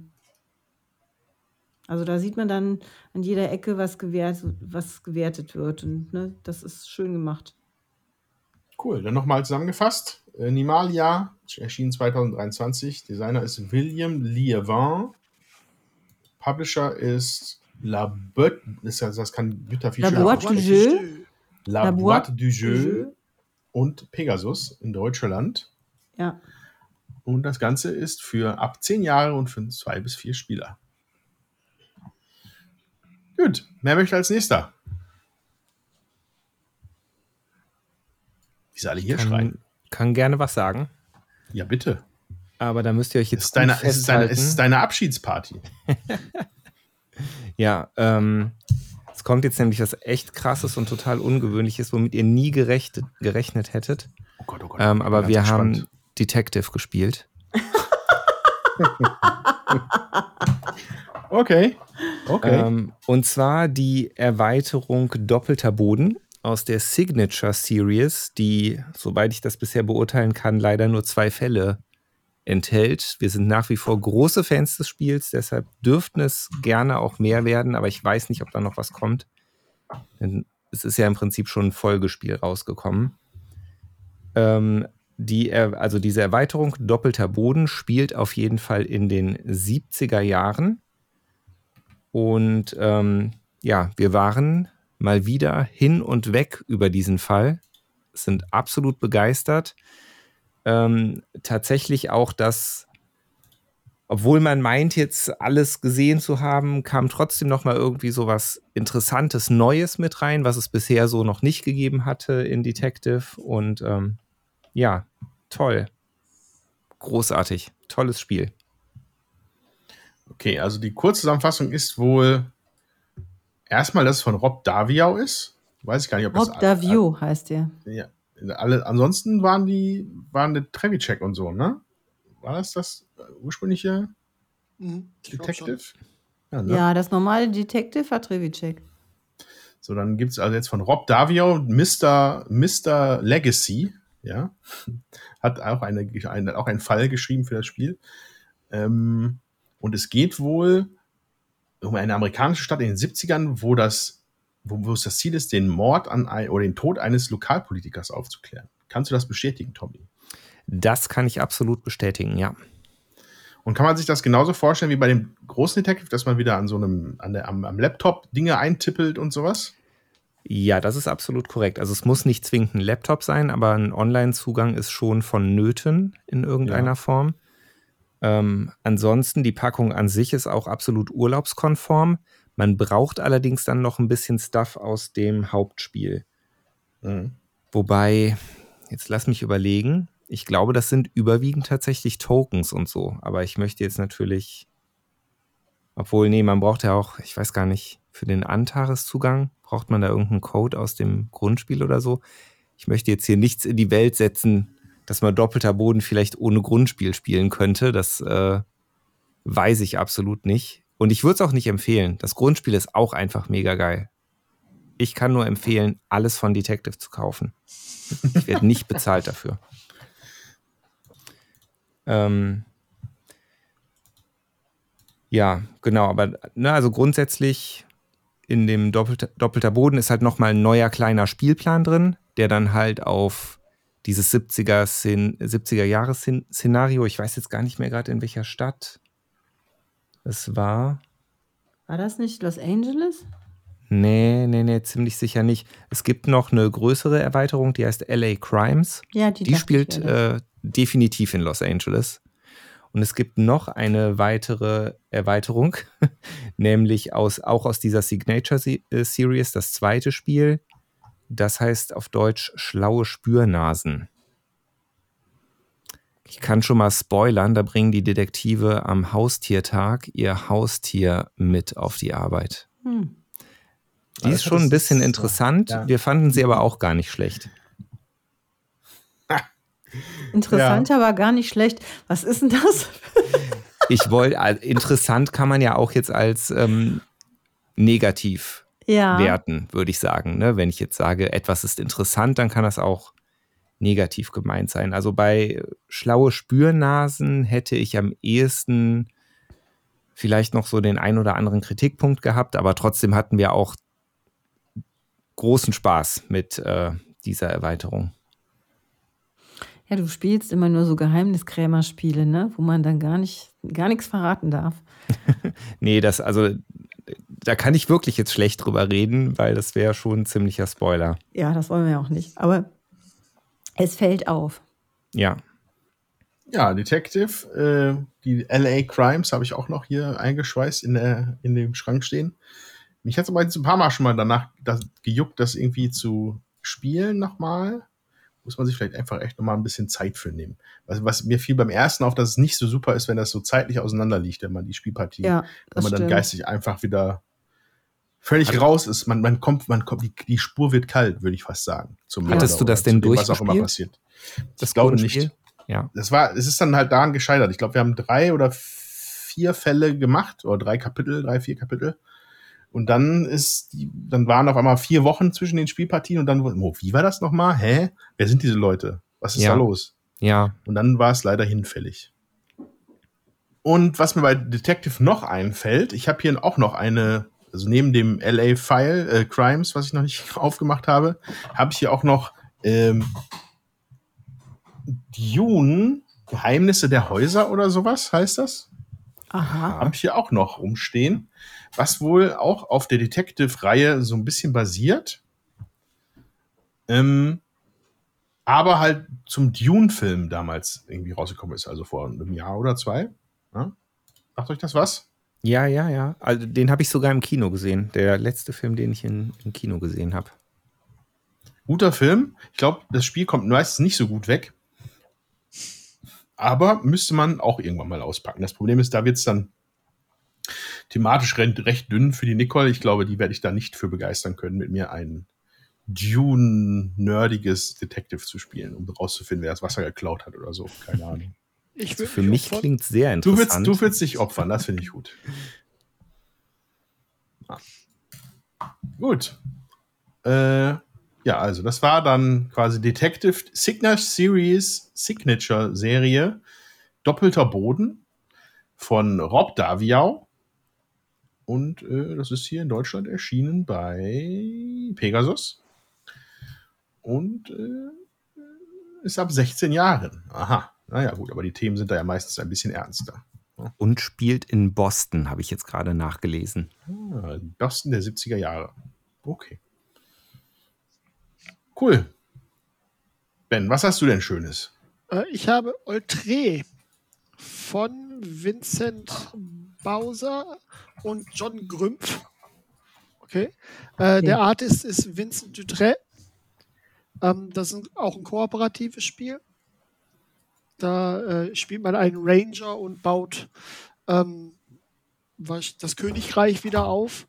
Und das ist ganz nett gemacht, weil es gibt so einzelne Chroniken, die man da spielt. Und es gibt einen großen Spielplan. In der Mitte ist eine Burg, die äh, am Anfang erstmal noch aufgebaut werden muss und herum sind acht unterschiedliche, ähm, ich glaube, Provinzen heißen sie, weiß ich jetzt gerade nicht, Und äh, Ziel des Spiels ist es auch immer, diese Provinzen von ihren Problemen zu befreien und die Ärgernisse, die in diesen Provinzen sind, äh, abzulösen, damit man die irgendwann, wenn man dann auch einen Turm gebaut hat, befriedet hat und damit da nichts mehr passiert. Das ist ein relativ knackiges Spiel, finde ich. Sieht aber wirklich fantastisch aus. Es ist sehr schön. Es, ähm, die Ranger sind Holzminiaturen, die sehr gut aussehen. Die ähm, Ressourcen sind auch so Holzressourcen, auch relativ dicke, große Sachen. Und dann hat jeder Ranger noch so ein großes Bild von sich mit seiner Spezialfähigkeit und einer Lebensleiste. Ähm, das ist ein wirklich sehr, sehr schönes Spiel. Und das macht mit, also ich spiele es habe es mit meiner Tochter gespielt und mit meiner Frau gespielt. Das hat uns wirklich sehr viel Spaß gemacht. Man muss ein bisschen aufpassen, dass man nicht ins Rechnen kommt, weil ich glaube, das ist so eine Gefahr, die das Spiel mit sich bringt, wenn man mit sehr vielen Grüblern spielt. Aber so funktioniert es eigentlich sehr gut bei uns. Weil es immer relativ klar, wer jetzt was machen sollte, weil er für irgendwelche Sachen einfacher, äh, einfach besser geeignet ist. Okay. Ja. Ich, ich kriege mich hier gerade so ein bisschen durch die Bilder au gut ausschauen, ausschauen tut es halt wirklich. Ja, das kann man nicht anders sagen. Die Regeln sind auch recht ähm, einfach. Also ich glaube, das sind acht Seiten Regelbuch oder so, äh, wenn überhaupt, wenn es nicht noch sogar nur vier sind. Also es ist wirklich sehr zugänglich, ist jetzt aber nicht unbedingt ein Kinderspiel, weil man schon wirklich überlegen muss. Also es ähm, ist im Gegensatz zu, zu Robin Hood, was ich glaube beim letzten Mal angesprochen habe, ähm, da braucht man schon ein bisschen mehr äh, Kombinationsgabe. Aber es funktioniert zu zweit gut, es funktioniert zu dritt gut. Ich denke, mit Kindern so ab acht kann man das auf jeden Fall spielen, aber Jüngere nicht. Was bei Robin Hood geht, weil die Geschichte da mehr im Vordergrund steht. Hier ist schon ein bisschen mehr auch die Mechanik, dass man die Aufgaben erledigen muss, weil man sonst irgendwann einfach ja absäuft, würde ich jetzt mal sagen. Also nicht im wahrsten Sinne des Wortes, aber irgendwann hat man einfach zu viele Probleme und dann verliert man irgendwann das Spiel. Hm. Das ist schon knackig. Ist kooperativ, ne? Ja, voll kooperativ, genau. Hm. Ist im Moment, ich bin im Moment sehr kooperativ unterwegs. Also ja gut, ich, ich finde halt auch mit jüngeren Kindern, wenn die da auch Spaß dran haben sollen und wenn es äh, wenn es auch so um die Story geht, die im Vordergrund steht, ist das ja auch okay. Also wenn ne, wenn die Kinder da Spaß dran haben. Ich finde, es gibt Spiele, die spielt man halt mit einem bestimmten also ich spiele bestimmte Spiele auch mit anderen Leuten wie andere Spiele, sag ich jetzt mal, ja. Also manchmal hängt es ja auch daran, wer spielt denn eigentlich mit? Und dann äh, sucht man halt die Spiele auch dementsprechend aus, dass alle Spaß haben. Ja, das stimmt schon. Also wie gesagt, aber mit der großen Familie haben wir noch nicht gespielt, aber zu dritt wenigstens. Das ging schon mal. Genau, ich sag nochmal die Autoren, da hat es irgendwie einen Dreher drin. Die Autoren sind Antoine Bausat und John Grümpf und äh, der Zeichner ist Vincent Dutré. Äh, ja, ähm, weiß gar nicht, irgendwo, letztes ist mir das auch untergekommen. Ich weiß gar nicht mehr in welchem Kontext. Auf jeden Fall war mir das, weiß nicht, ob du mir das erzählt hattest, dass du es dir jetzt geholt hattest. Ja, das ist relativ unterm Radar geflogen. Also man mhm. hat da mhm. nicht viel von gehört. Doch, man hat, also ich habe es auf der Messe gesehen. Verlag ist ja auch okay. Board Game Box. Ich bin da auch dran vorbeimarschiert, weil ich fand, das sah so spektakulär gut aus. Und dann äh, hieß es kooperativ und dann habe ich umgedreht. ja, es ist, ne, das sind halt Sachen, die würde ich mir persönlich nicht kaufen. Ich würde es aber gerne mal mitspielen, einfach zum Ausprobieren. Wie ist es denn überhaupt? Und gibt es dieses ähm, Leader-Problem, sag ich mal, derjenige, der alles überblickt und den anderen sagt, was er machen muss. So, das finde ich immer noch wichtig bei so einen Spielen. Das hatte Robin Hood ja, fand ich gar nicht. So, das ja. äh, war ganz schön. Ich äh, glaube, wie ist das denn hier? Dreh wäre dafür anfälliger. Mhm. Also ich, ich hatte auch immer das Gefühl, dass bei Robin Hood war immer klar, wer was macht. Also da musste man sich nicht, äh, weil es so geschichtengetrieben ist, man musste sich da nicht absprechen und nicht sagen, so das, wir machen das jetzt in der und der und der und der, und der Reihenfolge auf jeden Fall, weil das ist der einzig richtige Weg. Das ist mhm. ja, glaube ich, eher das, was immer zu so Alpha-Leader-Problemen führt. Genau. Ähm, ich kann mir vorstellen, dass es bei Outre durchaus in so eine Richtung schlagen kann, weil man kann da seine Züge schon sehr genau durchplanen, weil da auch viel mehr von Aktionen und so abhängt. Ähm, ich glaube, es ist anfälliger, aber bei uns geht es tatsächlich. Gibt es denn geheime äh, Sachen, die man sich aussucht oder ist alles offen? Nee, es ist alles offen. Mhm. Es ist alles offen, es gibt keine Geheimnisse. Ähm, und man ist halt auch durch, durchgängig informiert, was wo passiert.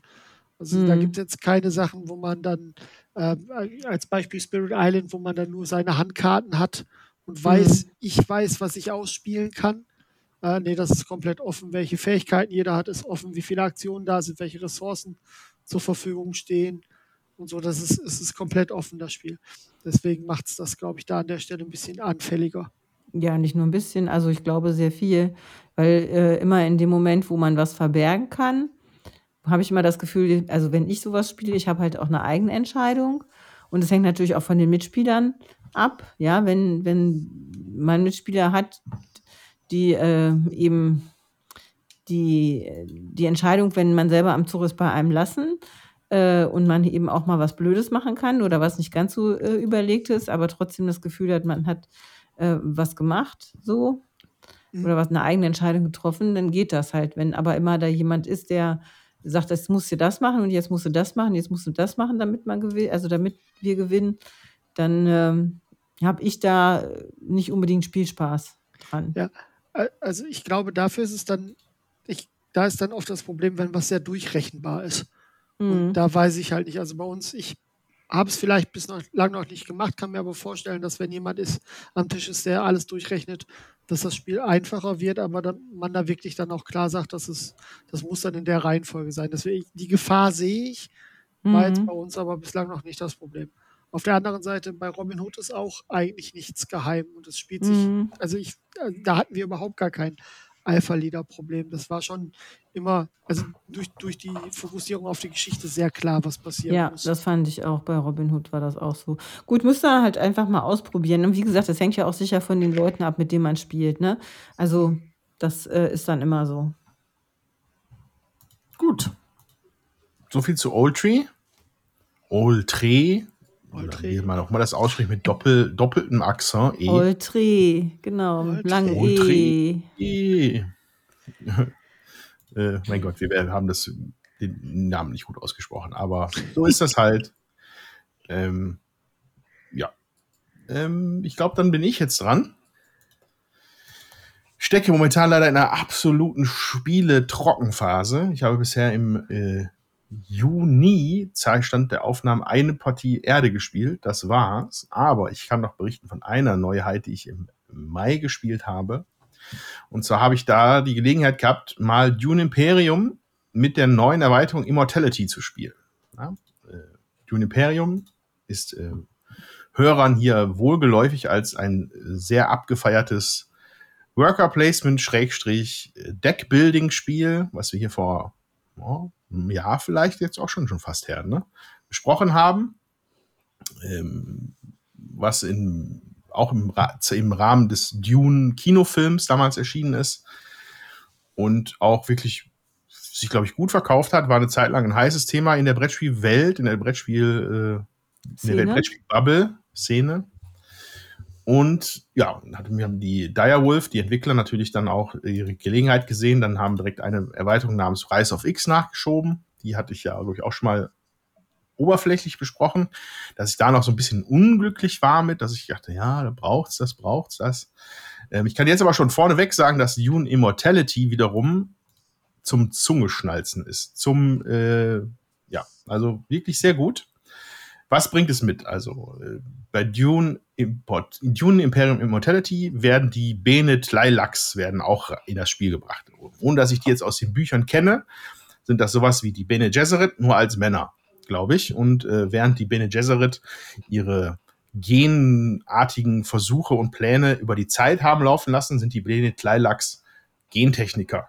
Und darum geht es auch in diesem Spiel, dass es da äh, sehr wissenschaftlich zugeht und dass man da quasi mit, diesen, mit der Hilfe der Bene Lilacs so besondere Kreaturen erschaffen kann, was sich dann halt maßgeblich in den Karten widerspiegelt.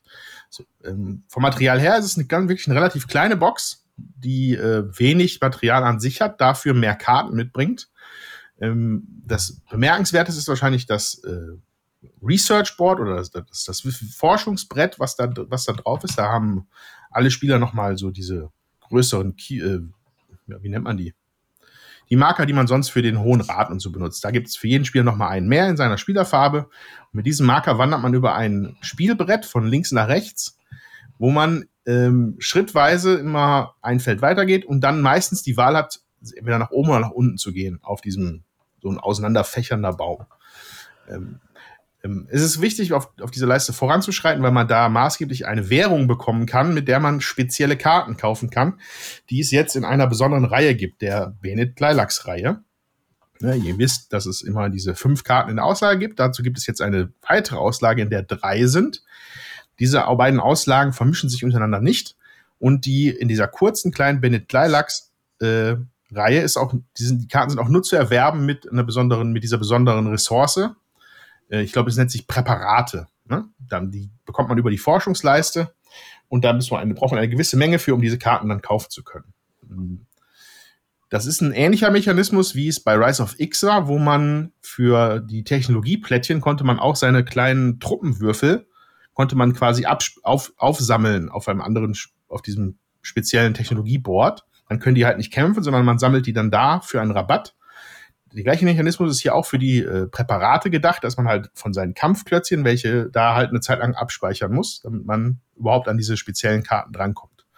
So, aber diese speziellen Karten haben es tatsächlich in sich, weil erstmal hat sich meiner Meinung nach das erfüllt, was ich schon im allerersten Dune Imperium Podcast vermutet habe, dass der, der Deckbauanteil noch viel komplexer wird. Ne? Also es sind viel mehr nehmen die Karten jetzt aufeinander Bezug wenn du das hast, während du beim Imperator so und so hast, oder wenn du bei der Space Gilde noch eine Karte gespielt hast und so weiter und so fort. Das ist viel komplexer, als es in dem Basisspiel gewesen ist. Plus, dass es jetzt die Mechanik gibt, dass man Karten koppeln kann. Koppeln bedeutet, dass man zwei Karten mit einem Agenten ausspielt. Also, ne?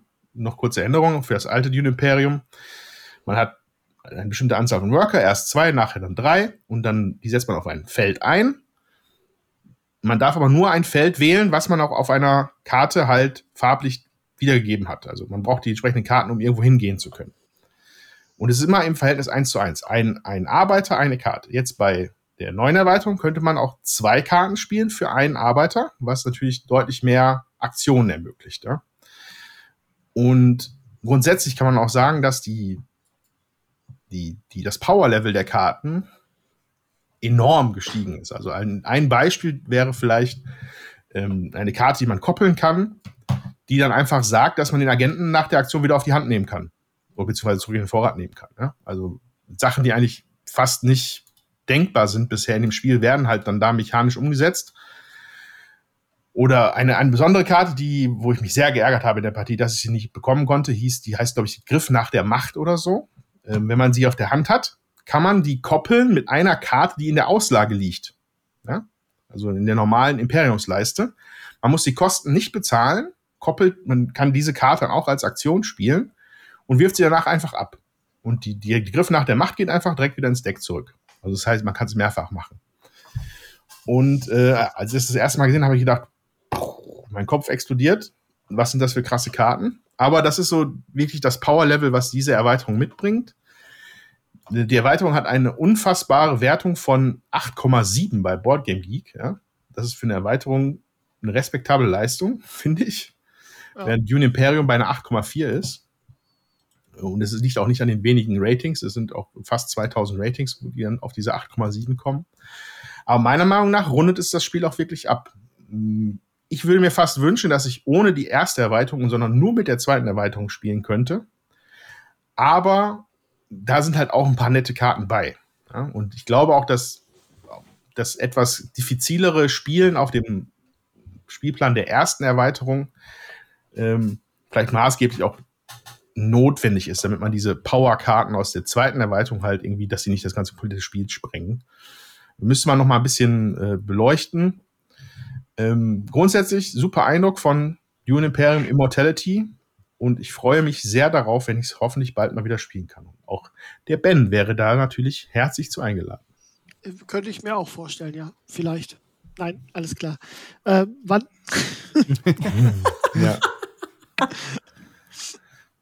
Jutta hat eine Frage. Ja, nee, äh, ich habe das Oder auch einmal Aussage. gespielt. Ah, Tatsächlich so. auch mit beiden Erweiterungen. Ich muss sagen, ich war ein bisschen äh, überfordert. Also beide Erweiterungen auf Mhm. einmal zu spielen. Ich hatte die ähm, beiden noch nicht gespielt und ähm, konnte das jetzt im Nachhinein, also für mich den Mehrwert auch noch nicht so sehr erkennen. Ja, also die erste Erweiterung, ja. Bei der zweiten Erweiterung hatte ich das Gefühl, da komme ich überhaupt nie hin, bis ich da mal so eine Karte kriege. Äh, das dauert ewig so. Also da muss man dann auch richtig drauf spielen, damit das auch funktioniert.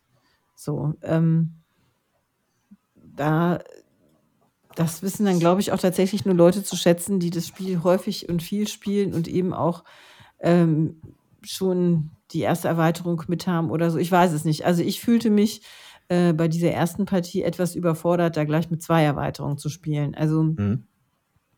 da, ähm, die kommen ja auch nicht ohne Grund nach und nach, sag ich mal. Aber es war jetzt halt an dem Abend einfach so. Ich hatte auch keine Auswahl. Ja. Ähm, ja. Total nachvollziehbar ist bei der Runde auch ein bisschen aufgekommen, das Thema, in dem wir das gespielt haben. Wow, das ist aber echt ein bisschen viel. Ich meine, das, das alte, das, das Dune Imperium ohne Erweiterung ist schon nicht unkompliziert. Ja? Das ist, du musst auch schon viel nachdenken, musst gut aufpassen, welche Karten du hast. Rise of X hat das Brett komplett umgeschmissen, ja. hat dir da Möglichkeiten weggenommen, wie man an Geld zum Beispiel kommt. Das war früher viel, viel einfacher. Ähm, hat fordert eigentlich viel mehr, viel mehr Schritte, um da hinzukommen, wo man möchte. Und Ja. darauf obendrauf noch eine, äh, ein weiteres Board zu packen, das man bespielen muss, um an wirklich sehr starke Karten zu kommen, ähm, kann ich total nachvollziehen, dass das ein bisschen too much ist. Auch wenn man da einfach direkt reingeworfen wird. Ähm, ja, also kann ich nachvollziehen. Für mich, wie gesagt, hat's die zweite Erweiterung eigentlich rund gemacht, weil es äh, Mhm. das jetzt dann so ein Level hat, wie ich ihn mir wünsche für das Spiel. Ähm, und einfach diese neuen Karten sind einfach, oh, könnte ich mich reinsetzen. So toll sind die. ja, spannend. Ben. Okay, aber ich habe hab das jetzt schon richtig verstanden, dass jetzt die Synergiemöglichkeiten besser nutzbar sind. Also in der, in der Grundbox hatte ich immer das Gefühl, ja, ich mache zwar Fremen, aber das macht nicht so viel Unterschied, ob ich jetzt ein oder mehr Fremenkarten habe. Das war jetzt mit Rise of X haben wir, glaube ich, auch einmal oder zweimal gespielt. Das war da schon mehr.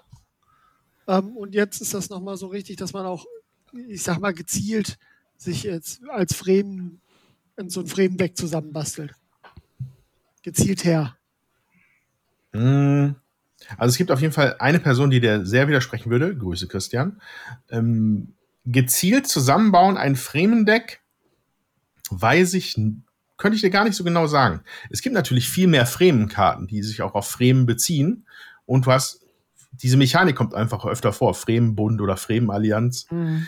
Grundsätzlich ist aber das, habe ich das Gefühl, dass die, äh, die Synergien innerhalb der ganzen Mechanik größer geworden ist. Also bei Rise of X ist zum Beispiel eingeführt worden, dass man die äh, Fähigkeiten, die unten drauf sind auf der Karte, die man nur beim Aufdecken bekommen würde, gibt es bei manchen Karten halt auch beim Abwerfen oder beim Entfernen aus dem Deck. Würdest du diese Effekte auch bekommen? Ne? Mhm.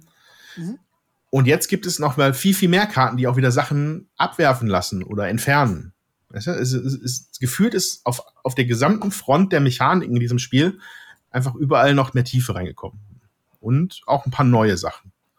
Äh, Gerade dieses Graft ist halt enorm stark, ne? wenn du statt einer Aktion quasi zwei machst. Weil Dune ist de facto ein Spiel, wo du, ja, du spielst zehnmal, zehn Hände, dann ist das Spiel zu Ende. Ja?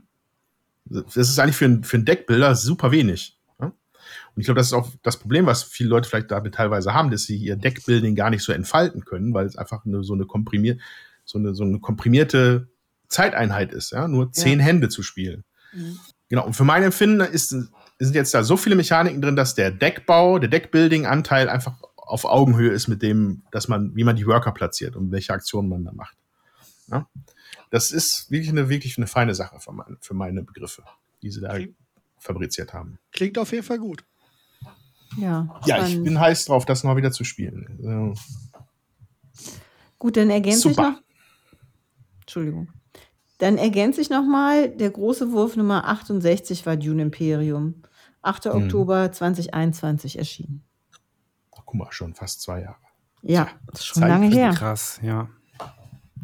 Das war ein tolles Spiel. Also ich habe nur die Ja. eine Partie gespielt im Podcast, aber das hat mir sehr gut gefallen, das weiß ich noch. Ja, wir können das gerne wiederholen. Ich weiß nicht, wer hier, äh, ich weiß, wer sich hier freut, wenn das gespielt wird. Das bin nicht nur ich. Ah, Gut, ja, äh, das war's dann bei mir schon. Aber ich gebe gerne noch mal an jemanden weiter für ein weiteres Spiel. ja, dann würde ich äh, gerne noch mal was zu Tipperary sagen. Ein Spiel. Tipper- Tipperary. Tipperary, ja. Da Tipperary. Dachte immer, es gibt immer irgendwie so ein The Long Way to Tipperary oder so, ne? Ich weiß es nicht. Auf jeden Fall hat das äh, entwickelt Günther Burkhardt. Ähm, Illustration, Clemens Franz, das Spielmaterial und Anna-Katharina Block, das Cover. Ist bei äh, Lookout erschienen dieses Jahr. Und ich hatte die Gelegenheit, das tatsächlich schon zu spielen. Und es ist auch ein Polyomino-Plättchenlegespiel. Und ähm, man bekommt ein Ortsteil in der Mitte und dann gibt es eine Aus mit einem, mit einem Wappen drauf. Äh, dann gibt es eine Drehscheibe, die sieht aus wie so ein äh, Stern, der ähm, den Kreis in fünf Teile teilt. Und da werden in ähm, jede Aussparung zwei äh, Polyomino-Teile gelegt. Und der Spieler, der am Zug ist, der dreht das dann. Und da, wo das Wappen hält, das eigene, aus der Spalte darf man sich eins von den beiden Sachen nehmen und in seine Auslage einlegen. Und auch da geht es darum, möglichst viele Punkte zu sammeln. Es gibt ähm, Wiesen und Weiden. Auf dem Weiden sind Schafe drauf und auf den Wiesen nicht. Und man versucht, eine möglichst große Weide ähm, herzustellen, indem man äh, äh, auf den Wiesen, die dazwischen sind, auch noch Schafe platziert, die man äh, zu bestimmten Gelegenheiten, sage ich jetzt mal, bekommt. Dann gibt es ähm, Ruinen, da müssen immer drei aneinander liegen. Dann gibt es Moore, wenn man da zwei Plättchen aneinander legt, dann darf man Bonusplättchen ziehen. Es gibt Whisky, Distillen, wenn man die an Weizenfelder legt, dann darf man ein Whiskyfass, im, was man auf seinem Hauptteil mit dem Wappen hat, darf man weiter bewegen. Das gibt auch nochmal Siegpunkte und man bekommt da auch Schafe eben. Und das ist relativ einfach gespielt, also schnell gespielt, einfaches Plättchenlegespiel. Und trotzdem muss man da auch ein bisschen tüfteln, wie lege ich denn was an, weil die äh, Ressourcen, also die Möglichkeiten sind einfach begrenzt. Äh, man hat immer nur diese zwei Teile zur Auswahl, da wo das Wappen halt gerade hält. Also, ne, die so. Ähm, macht aber trotzdem eben auch Spaß. Fand ich, ähm, fand ich ganz gut. Ist jetzt nicht äh, so tiefgehend, glaube ich, wie ähm, Planet Unknown, aber trotzdem ähm, ja interessant auch. So. Okay. Schönes Familienspiel. Habe ich schon gesagt, ab wie vielen Jahren? Muss ich noch mal gerade gucken. Acht, ab acht Jahre, zwei bis fünf Spieler, 45 Minuten. Und das finde ich halt auch noch mal schön, ne? dass das ein Spiel eben auch für fünf Leute ist. Man hat eben kaum Downtime, weil man eben auch gleichzeitig spielt. Und ähm, ja, das finde ich halt auch schön einfach. Diese fünf Leute hast du ja, häufig hast du ja nur bis zu vier. Und da kann man eben auch mal mit fünf Leuten spielen. Sieht recht unspektakulär aus vom Cover. Ja, ist auch dieses Jahr erst erschienen. Und ähm, aber ja, spielt sich sehr nett. Also wirklich schön so. Und äh, man muss eben auch nachdenken, aber es ist jetzt nicht ähm, zu komplex, sag ich jetzt mal. Äh, ja, äh, Tipperary von Günther Burkhardt war das, ne? Ja, genau. Ja, ich, ich schaue gerade mal, was er noch so gemacht hat. Jede Menge Spiele, aber ich glaube, keins, was ich so richtig kenne. Im Druids habe ich, glaube ich, am meisten davon gespielt. Druids, also ein kleines Kartenspiel. ähm, schön einmal wegsicheln alles. Ähm, Ulm war wohl auch eins der bekannteren Spiele von ihm. Und ich Ja. glaube, finden, finden Sie Minden ist auch von ihm. Hm. Und, Ja, äh, aber wofür ich ihn äh, eher kenne, jetzt muss ich noch mal gucken, äh, Glastonbury oder so ähnlich? Glastonbury? Glas Glastonbury. Ja, genau. Das haben wir hier auch. Ähm, da äh, hast du eine Auslage mit Zaubertränken und so und äh, wanderst mit deinem Pöppel drumherum und versuchst, die Plättchen dir zusammenzusammeln, die du brauchst, um bestimmte Sachen äh, zu machen. Das fand ich auch sehr cool. Das fand ich auch ähm, innovativ. Haben wir damals auch mit den Kindern gespielt, hat auch Spaß gemacht. Und das ist auch so eine Kategorie Fa- Familienspiel gewesen. Und äh, das hier eben jetzt auch. Ja, ich habe gerade auch äh, Seeland kenne ich von dem tatsächlich. Das ist schon ewig alt. Mhm. Ah, Das habe ich auch mal gespielt. Das haben wir aber mittlerweile auch nicht mehr. Druids natürlich mit dem Andreas äh, auch häufiger mal so als Absacker. Hat er nicht auch vor zwei Jahren das Spiel des Jahres gemacht mit seiner Tochter? Kinderspiel des Jahres? Funkelschatz. Ja. Das ist jetzt tatsächlich schon fünf Jahre her. Das kenne ich. Aber anscheinend, ja, das hast du richtig in deiner Erinnerung gekramt. Funkelschatz. Das haben wir, glaube ich, tatsächlich unserer Nichte gekauft. Ja, aber der, der äh, Tommy kennt es, da kann er vielleicht auch ein bisschen was zu erzählen, Tommy. Zu Funkelschatz. Ja. Ja, ist eigentlich ein ganz cooles Spiel, haben wir für die Betreuung angeschafft. Ähm, da hat man so, also die, die Geschichte ist irgendwie vier Drachenkinder, also ja, je nach Anzahl der Spieler, laufen rum auf der Suche nach Schätzen und finden dann diese gigantische Eissäule, wo ganz viele ähm, Edelsteine drin sind. Und die Edelsteine haben unterschiedliche Farben. Ich sag jetzt mal, ich glaube, fünf verschiedene Farben. Ja, müssten fünf sein, genau. So, und dann hast du halt so, ich glaube, neun Plastikringe, so relativ dicke, und die stapelst du übereinander. Die sind dann halt die Eissäule. Die sind halt auch so bläulich transparent von der Farbe her. Und dann halt ganz viele bunte Plastik. Edelsteine halt in den fünf Farben, die kommen dann in diese Eissäule rein. So, und dann gibt es fünf Karten mit den Farben der Edelsteine, Steine, eh, der Edelsteine. Ja. Und ähm, die Spieler wählen dann reihum eine Farbe. Denn dann kommt der Drachenpapa und spuckt Feuer und dann wird die, der oberste Ring weggenommen und dann fallen natürlich Edelsteine runter. Und dann kann man halt, darf man halt alle Edelsteine einsammeln in der Farbe, die man gewählt hat. Mm. Und es dürfen Ne, nicht das- zwei das- Kinder die gleiche Farbe wählen, nehme ich an. Nee, genau, genau. Und das geht dann halt drei um, ne, dass halt immer ein- jemand anderes als erstes äh, die Farbe wählen darf und so weiter und so fort. Ähm, ja, ist sehr beliebt, allerdings sind aus unerfindlichen Gründen eine ganze Reihe Edelsteine verschwunden.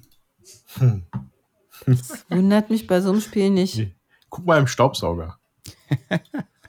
Kann man ja, Ja, ich vielleicht auch glaube eher, die haben eine hohe Anziehungskraft. Muss man nachbestellen, muss man auch wirklich nachzählen. Wir hatten, als ich damals in der Betreuung gearbeitet habe, war ja das äh, Kinderspiel des Jahres Geister, Geister, Schatzsuchmeister. Ja, Und ähm, da sind ja so, äh, so fluores- fluoreszierende kleine Geister bei. Und die hatten auch eine enorme Anziehungskraft, weil die Mhm. leuchten auch Ja. so ein bisschen im Dunkeln. ja. Und die konnte die- man so schön auf die Finger stecken. Also Ah, das ja, war- Ja, ja. Hat man auch ein eingebautes Puppentheater. Ja. Aber die Edelsteine sind tatsächlich zu viele zum Nachzählen. Ja. Also das, das wäre mir zu viel Aufwand dann. Aber das Board ist auch ganz schön gestaltet, äh, kann ich vielleicht noch sagen. Halt die Spieler, jeder Spieler hat quasi eine Ecke, wo er dann auch seine Drachenfigur so reinstecken kann. Und in der Ecke ist dann quasi, also das, das Spielfeld ist im Karton drin. Und in der Ecke äh, hat jeder Spieler dann seine eigene Schatzhöhle sozusagen. Also da ist Ach, so eine wie schön. Aussparung, wo man dann die Edelsteine reinschmeißen kann. Und dann kann man am Schluss des Spiels halt quasi das ganze Board hochnehmen. Und dann hast du halt in der Verpackung, hat jeder dann so eigenen, seinen eigenen Bereich, wo die Edelsteine drin gelandet sind und kann die dann nachzählen. Ach, das ist ja süß. Also Ja. das finde ich schon schön gemacht. Ich meine, es ist von Haber und die machen ja wirklich immer sehr schöne Sachen, auch haptisch erlebbar und äh, geben sich da richtig Mühe, das äh, schön umzusetzen auch. Ja. Sehr cool. Gut. Ähm, so viel der Exkurs zu Günter Burkhardt, dem Autoren von Tipperary, dem eigentlichen Spiel, was Jutta angesprochen hatte. Erschien bei Lookout Games äh, in diesem Jahr. Empfohlen ab acht Jahre. Für zwei bis fünf Spieler. Dauer bis fünf 45 Spieler. Minuten. Dauer 45 bis 60 Minuten, je nachdem, Okay. wie viel Schafe man denn da über die Weide treibt. Ja. Jo, haben wir denn noch ein Spiel oder wie schaut's aus bei euch? Also ich hätte noch was. Ja, sprich. Ja. Hau raus. Was komplett anderes, nämlich Vienna Connection. Der inoffizielle oder vielleicht auch offizielle Nachfolger von Detective. Du kommst doch hin, um zu trollen, das gibt's doch gar nicht. Ja, es äh, ist letztendlich tatsächlich so, dass das so ziemlich das Einzige ist, was ich gespielt habe, außer vielleicht mal eine Runde Funkelschatz. Mhm. Ähm, so, also Vienna Connection, wer Detective gespielt hat, kommt da tatsächlich ziemlich schnell rein. Es gibt ganz offensichtlich ähm, Ähnlichkeiten. Zeitraum, in dem es spielt, ist der Kalte Krieg in den 70ern. Und man ist als westlicher Agent, also ich, ich glaube CIA, wenn ich mich nicht irre, in Wien unterwegs, überraschenderweise. Und ähm, da geht es dann halt um spannende Agentenfälle in diesem Fall.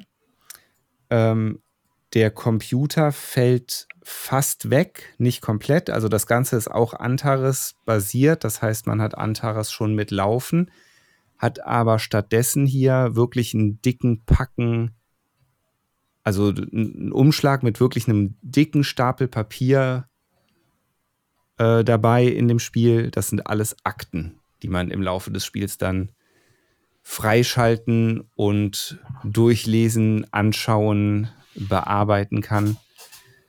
Ähm und ansonsten, was für uns auch halt so der, die größte Änderung mit war, bei Detective ist es ja so, dass man am Ende des Falls Fragen gestellt bekommt, die man be richtig beantworten muss im Idealfall, um äh, den, den Fall zu lösen und eine gute Punktzahl zu erreichen. Das ist hier tatsächlich nicht mehr so. Man löst im Laufe eines Falls so, ich sage jetzt einfach mal Code-Rätsel und abhängig davon, wie viele Rätsel und welche Rätsel man halt im Laufe der Story löst, ähm, hat man halt ein unterschiedliches Ende sozusagen. Also hat halt Mhm. mehr in Erfahrung gebracht kann dann auch Entscheidungen tatsächlich treffen, die für weitere, den weiteren Verlauf der Geschichte dann interessant und wichtig sind. Und gefällt dir das besser? Oder das schlechter? könnte ich so eigentlich noch nicht sagen, aber es gefällt mir bisher schon mindestens genauso gut. Mhm. Also, Also, ich meine ähm, diese Mechanik, jetzt nicht das, das Spiel an so, sich, die sondern die Mechanik. Mechanik, dass du ähm, Ja, ähm, also finde ich, finde ich echt äh, schwer zu sagen. Also es hat, ich finde, es hat auf jeden Fall den Vorteil, bei Detective hattest du ja dann schon immer mal die Situation, wo, also wo ich auch fast glaube, dass das teilweise so gewünscht ist, dass du dann irgendwann einfach sagst, so Abschlussbericht und dann guckst du dir mal die Fragen an und was du überhaupt für Auswahlmöglichkeiten bekommst Ja, für die ja. Beantwortung. Und dann fängst du nochmal neu an, drüber nachzudenken. ja, Ähm, und das hast du hier natürlich nicht. Das würde ich, würde ich tendenziell vielleicht sogar als Vorteil sehen.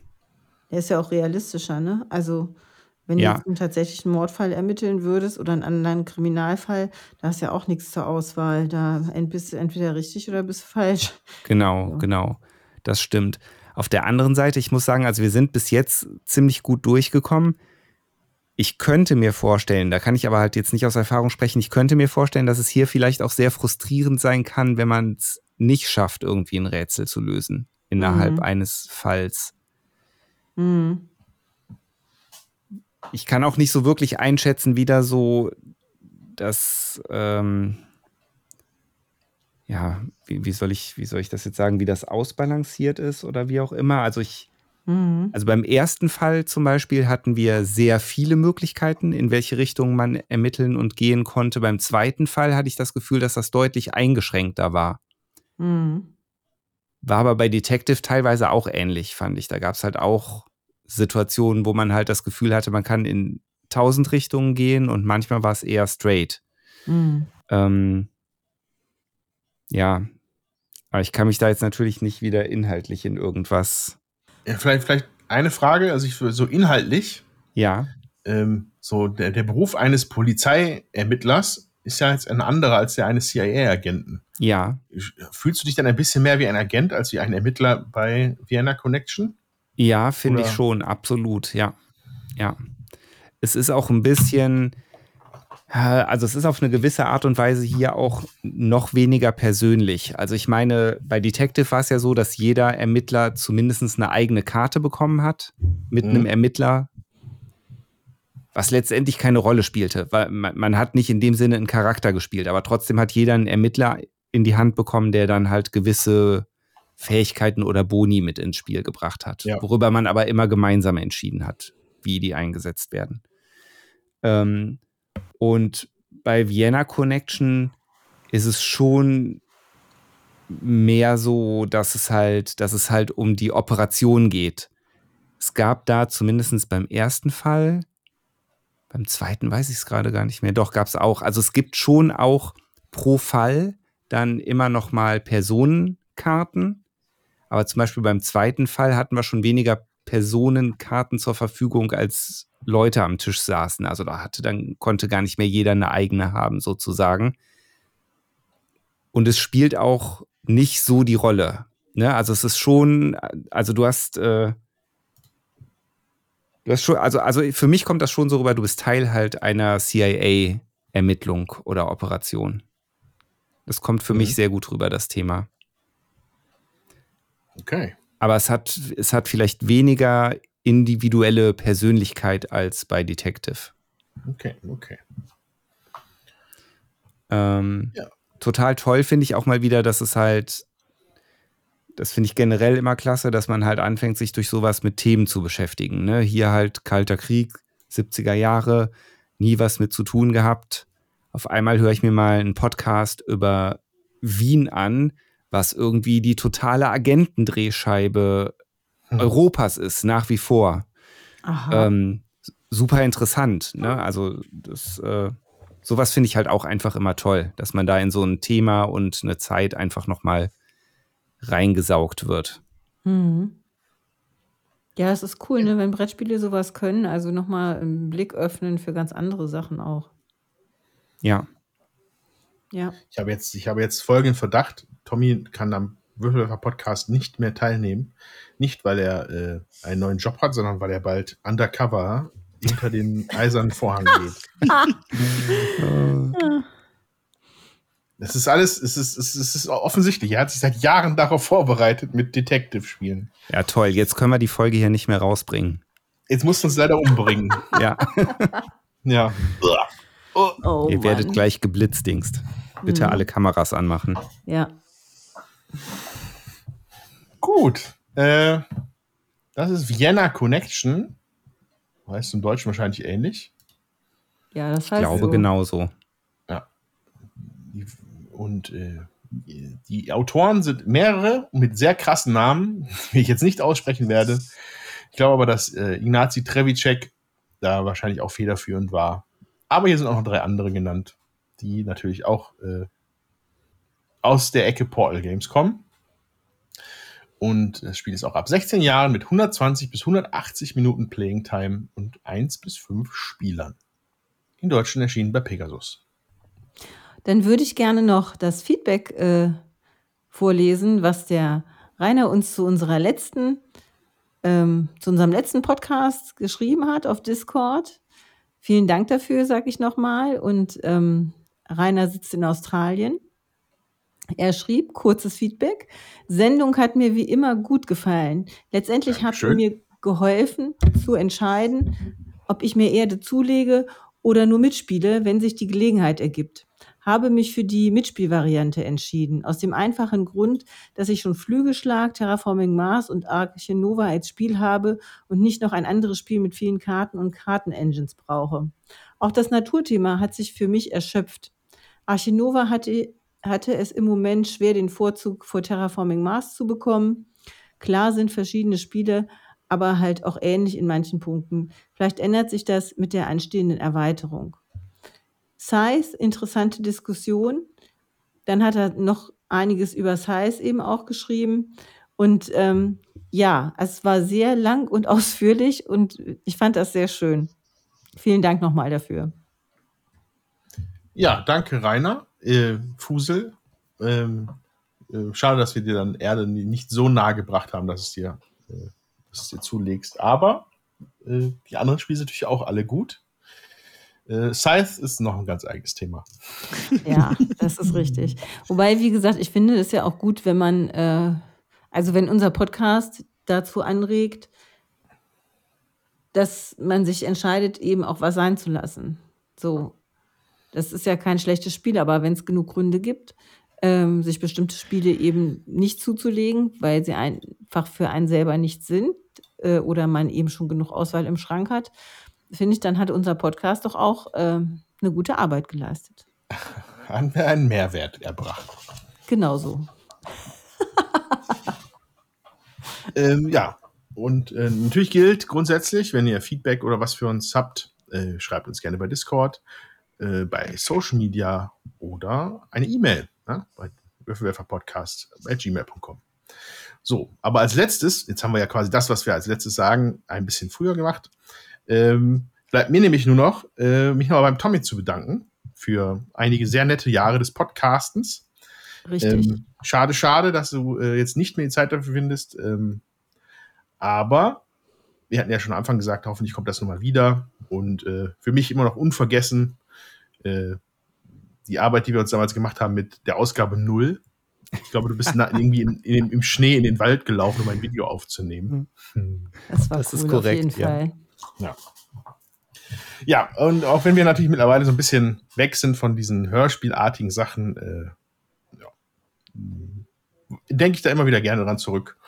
Und du warst natürlich ein elementarer Bestandteil des Podcasts und äh, ja, danke dafür. Das wollte ich nur noch mal sagen. Ja. Genau. Ich schließe mich Andreas Rede an und freue mich. Der Tommy ist ja hier ganz nah bei uns und wir sehen uns ja sicher ab und zu noch mal zum Spielen. Mit Sicherheit, ja. Ja, und also vielen, vielen Dank. Und ich meine, ich äh, hoffe natürlich, dass sich irgendwie Gelegenheiten ergeben werden, zwischendurch auch immer mal als Gast hier oder da aufzutauchen. Spätestens zum Beispiel, wenn der Nachfolger von Vienna Connection raus ist. ja, dann. Äh, genau. Wenn du wieder von deinem Einsatz zurück bist, können wir das mal anschauen. Ja. Jo. Und äh, so blicken wir jetzt äh, einer veränderten Aufstellung entgegen. Äh, gucken, wie wir jetzt. Ich glaube, terminlich entspannt sich das Ganze immer noch nicht so ganz. Ihr werdet es äh, am eigenen Ohr erhören, ob wir uns nochmal geschafft haben, für die nächsten Podcasts in echt zu treffen oder ob es wieder eine Online-Ausgabe wird. Es ist noch nicht klar. Was nur klar ist, dass Ben ab jetzt hier äh, regelmäßig dabei sein wird, was mich auch sehr, sehr freut. Und äh, bin gespannt auf die Themen, die wir uns noch so einfallen lassen. Und in diesem Sinne wünsche ich euch alles Gute, habt einen schönen Sommer. Und? Und wir hören uns äh, bald wieder. Macht's gut. Tschüss. Tschüss.